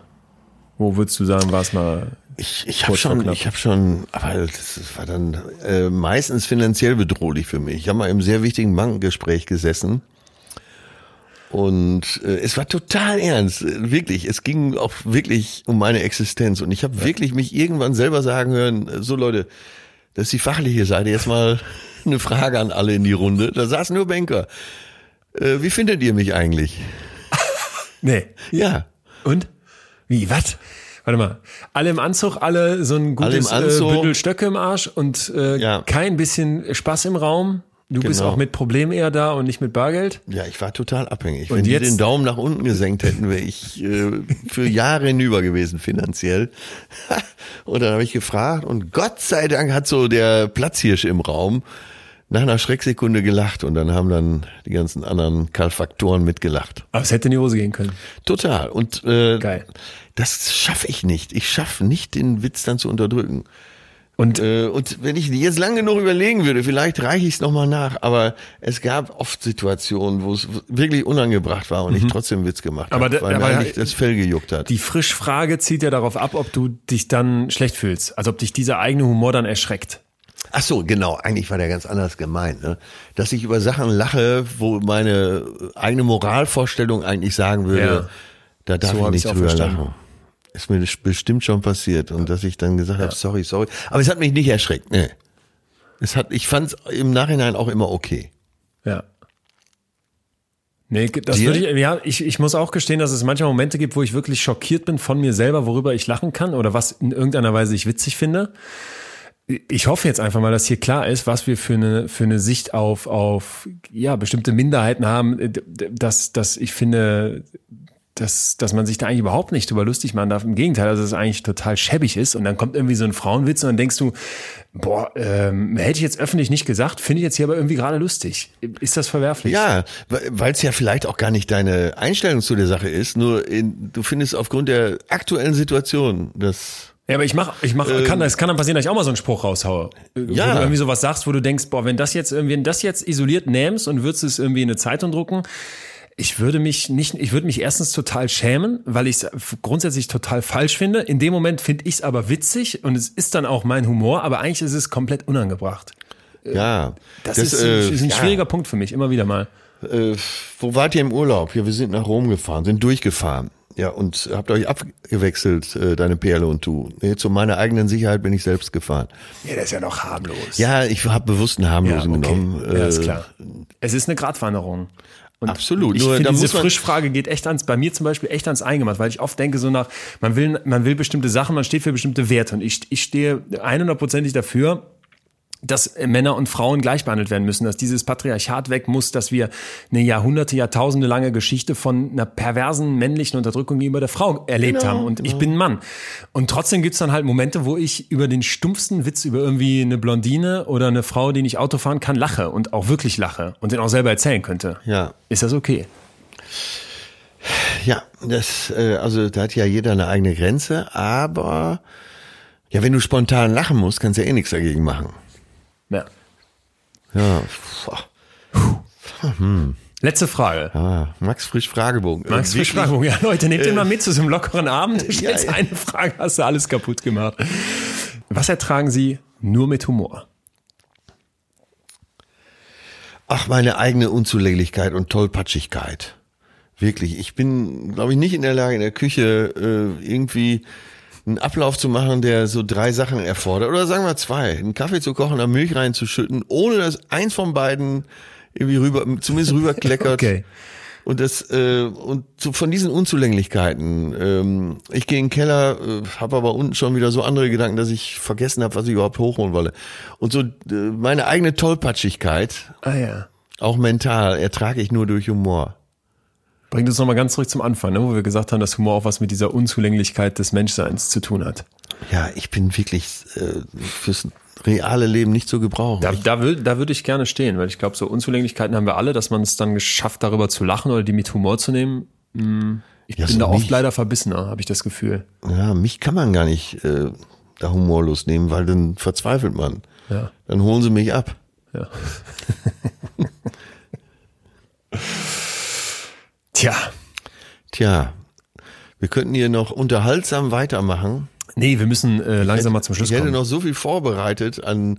Ich hab mich eben schon gefragt, An Chinesen, Japaner, Franzosen äh, und so Witzen, aber äh, muss ja nicht sein. Muss nicht sein. Du hast hier heute mir demonstrativ mehrere Seiten, darf ich mal hier aus dem, aus dem Nähkästchen plaudern, vorbereitetes äh, Recherchematerial hingelegt. Ich habe immer gedacht, du bereitest dich gar nicht vor und machst das äh, durch deine jahrzehntelange Lebenserfahren. Erfahrenheit als Vorbereitung wett. Äh, Aber ich- nicht schlecht. ich Knister mal demonstrativ ins, ins Mikrofon. mit mit Textmarkern sogar. Ist doch äh, ist doch immer gut, wenn man äh, zumindest einen Leitfaden hat. Ich habe diesen Block Papier heute nicht oft in der Hand gehabt. und so ist es meist. Ich bereite mich hier ein bisschen vor und äh, meistens schaue ich da gar nicht drauf. Macht ja gar nichts. Äh, ich habe ein, ein Zitat habe ich mir angest äh, angestrichen Das brauchen wir noch. Ja, bitte. und äh, steht da als deutsches äh, Sprichwort. Deutscher Humor ist, wenn man trotzdem nicht lacht. Ist das das Schlusswort? Finde ich schon. Nein? Ja, ja, ja, ja. Doch. ja, ja. Ja, ist gut, ist gut, ist gut. Ich wollte ja eigentlich eben noch erzählt haben, ich hoffe, hatte gehofft, dass du in deiner bekannten Höflichkeit fragst, was meine Antwort auf die Max-Frisch-Frage wäre. Hab ich doch. Nein, zur letzten hast du nicht gefragt. Doch, ich habe gefragt. Oh. Und ich glaube, ich ertrage äh, Traurigkeit nur mit Humor oder wenn was so richtig schief läuft. Ich habe noch nie erlebt, dass es dann nicht so ist, dass mir doch irgendwie noch ein Spruch rausrutscht, auch gegenüber Dritten. Und das hat schon so oft die Situation dann aufgelockert. Nicht, weil ich so tollen Humor mache, sondern weil ich glaube einfach wirklich, dass eben diese zwei Seiten in Traurigkeit so wichtig sind. Äh, Entschuldigung. Macht ja nichts. Liest du deine Seite weiter? Ich erzähle dir alleine noch was. ja. Liebe Leute da draußen, das Jetzt werde ich wieder der Radiosprecher. Das war die Folge Humor. Mir hat's äh, gut gefallen, vor allem, weil ich erst was ganz anderes erwartet hatte, als der Vorschlag an uns rangetragen wurde von euch da draußen. Dachte ich hier mit Humorkönig Atze ähm, äh, geht das in eine ganz klare Richtung. Es ging irgendwie in eine andere Richtung und es hat äh, für mich eine Tiefe hergegeben, dieses Thema Humor aus psychologischer Sicht, die ich so nicht erwartet hätte. Und es bleibt natürlich wie immer am Ende die Frage, liebe Leute, äh, was habt ihr für Wünsche, für weitere Gefühle hier? Schickt uns die doch bitte. Ihr dürft uns die als Kommentar unter die Podcasts schreiben. Man kann da ja Bewertungen abgeben, das würde uns auch als Feedback sehr freuen. Schreibt da rein, welche Gefühle wir noch behandeln sollten. Das passiert auch permanent. Ich führe eine lange Liste. So, und nächste Woche haben wir dann das große Thema Liebe zu dritt. Liebe zu dritt oder zu viert, zu fünf, zu sechs. Wir reden über Polyamorie. Habe ich es richtig ausgesprochen? schön gesagt und auch richtig ausgesprochen. Und zwar haben wir eine Triade, ein Liebespärchen gefunden. Ich mache einen neuen Podcast mit dem WDR. Wenn ihr Lust habt, da mal reinzuhören, besser so heißt das ganze Ding. Und da reise ich durch das ganze Land im Grunde und treffe Menschen, die krasse Entscheidungen in ihrem Leben getroffen haben und versuche zu verstehen, was sie dazu bewegt hat. Und habe vor allem immer wieder so, na, ich sag mal, leicht verdauliche psychologische Hacks, Tipps, Kniffe für unser eigenes Leben dabei. In der ersten Folge, die original morgen rauskommt, treffe ich Kadir in Krefeld. Kickboxer, dicker Bizeps, dickes Auto, dickes Einkommen. Alles hat er, was er will. Und dann platzt ihm beim Kickboxen ein Tumor im Rücken. Und es kommt raus, der Typ hat Krebs. Und jetzt muss der mit seinem Mega-Ego, also er sagt selber, er ist Ja. ein Gentleman-Assi, kannst du dir Ja, vorstellen, ja, ein Krefelder ja. Assi äh, mit gern Niveau. Assi. Und dieser Typ hat eine komplette Verwandlung hingelegt. Ist ein komplett anderer Mensch geworden. Ich würde mich riesig freuen, wenn ihr bei Besser so mal reinhört und vielleicht auch bei Instagram vorbeischaut. Da haben wir eine Seite dazu gemacht, die könnt ihr abonnieren mit dem WDR zusammen. Und über die haben wir die Chance bekommen, mit einer polyamoren Triade zu sprechen. Eine Frau, zwei Männer. Die Frau heißt Nicole, die gibt morgens beiden Männern einen Kuss zur Begrüßung. Ja. Aber nicht nur das, wenn sie von der Arbeit zurückkommt, kochen die zusammen, ziehen das gemeinsame Kind groß. Da der krasse Fakt, dass dieses Kind nicht weiß, wer der leibliche Vater ist. Denn Nicole schläft mit beiden, also abends geht's auch zu dritt ins Bett. Und sie wollen dem Kind jetzt erstmal nicht sagen, wer der echte Vater ist, deswegen nennt's den einen Papi, den anderen Papa. Wenn das Kind dann irgendwann es später wirklich wissen möchte, na, was die Eltern dann machen werden, das erzählen wir euch nächste Woche, beziehungsweise Genau. sie erzählen euch das und ähm, Und Leon hat mir von denen erzählt und uns ist es dann gelungen, die nochmal zu zweit zu interviewen. Genau. Und ich kann euch wirklich versprechen, Leon hatte ja vorher schon mit dem Thema zu tun, ich erst da. Da schlackert man schon ganz schön mit den Ohren. Und es gibt auch wirklich neue Einsichten und Erkenntnisse, die ich vorher nicht hatte. Das wollte ich gerade noch sagen. Man kriegt einen komplett neuen Blick auf die Liebe. Völlig Ja. egal, ob Liebe zu dritt für euch da draußen was Vorstellbares ist. Schickt uns deswegen gerne Fragen rund ums Thema Polyamorie, Liebe zu dritt. Vielleicht habt ihr selber schon mal Erfahrungen gemacht in einer offenen Beziehung oder ähnlichem. Das könnt ihr wie immer über post.leonwinscheid.de tun oder per Instagram an uns beide. Wir würden uns riesig freuen, wenn ihr bis dahin uns gewogen und gesund bleibt. Hört bitte mal bei Besser so rein. Super Ding, finde ich. Wunderbare Zusammenarbeit mit dem WR, die wirklich tolle Leute da ausgegraben haben, die ich sprechen durfte. Und äh, ja, ansonsten frohes Schaffen, oder? Ja, freue mich, dass du heute bei mir warst. Äh, hier in, im Kaminzimmer ist doch gutes Reden, Ich oder? gehe jetzt raus, Roboter treten. Machet gut. Ciao. Das war Betreutes Fühlen. Der Podcast mit Atze Schröder und Leon Winscheid. Jetzt abonnieren auf Spotify, Deezer, iTunes und überall, wo es Podcasts gibt.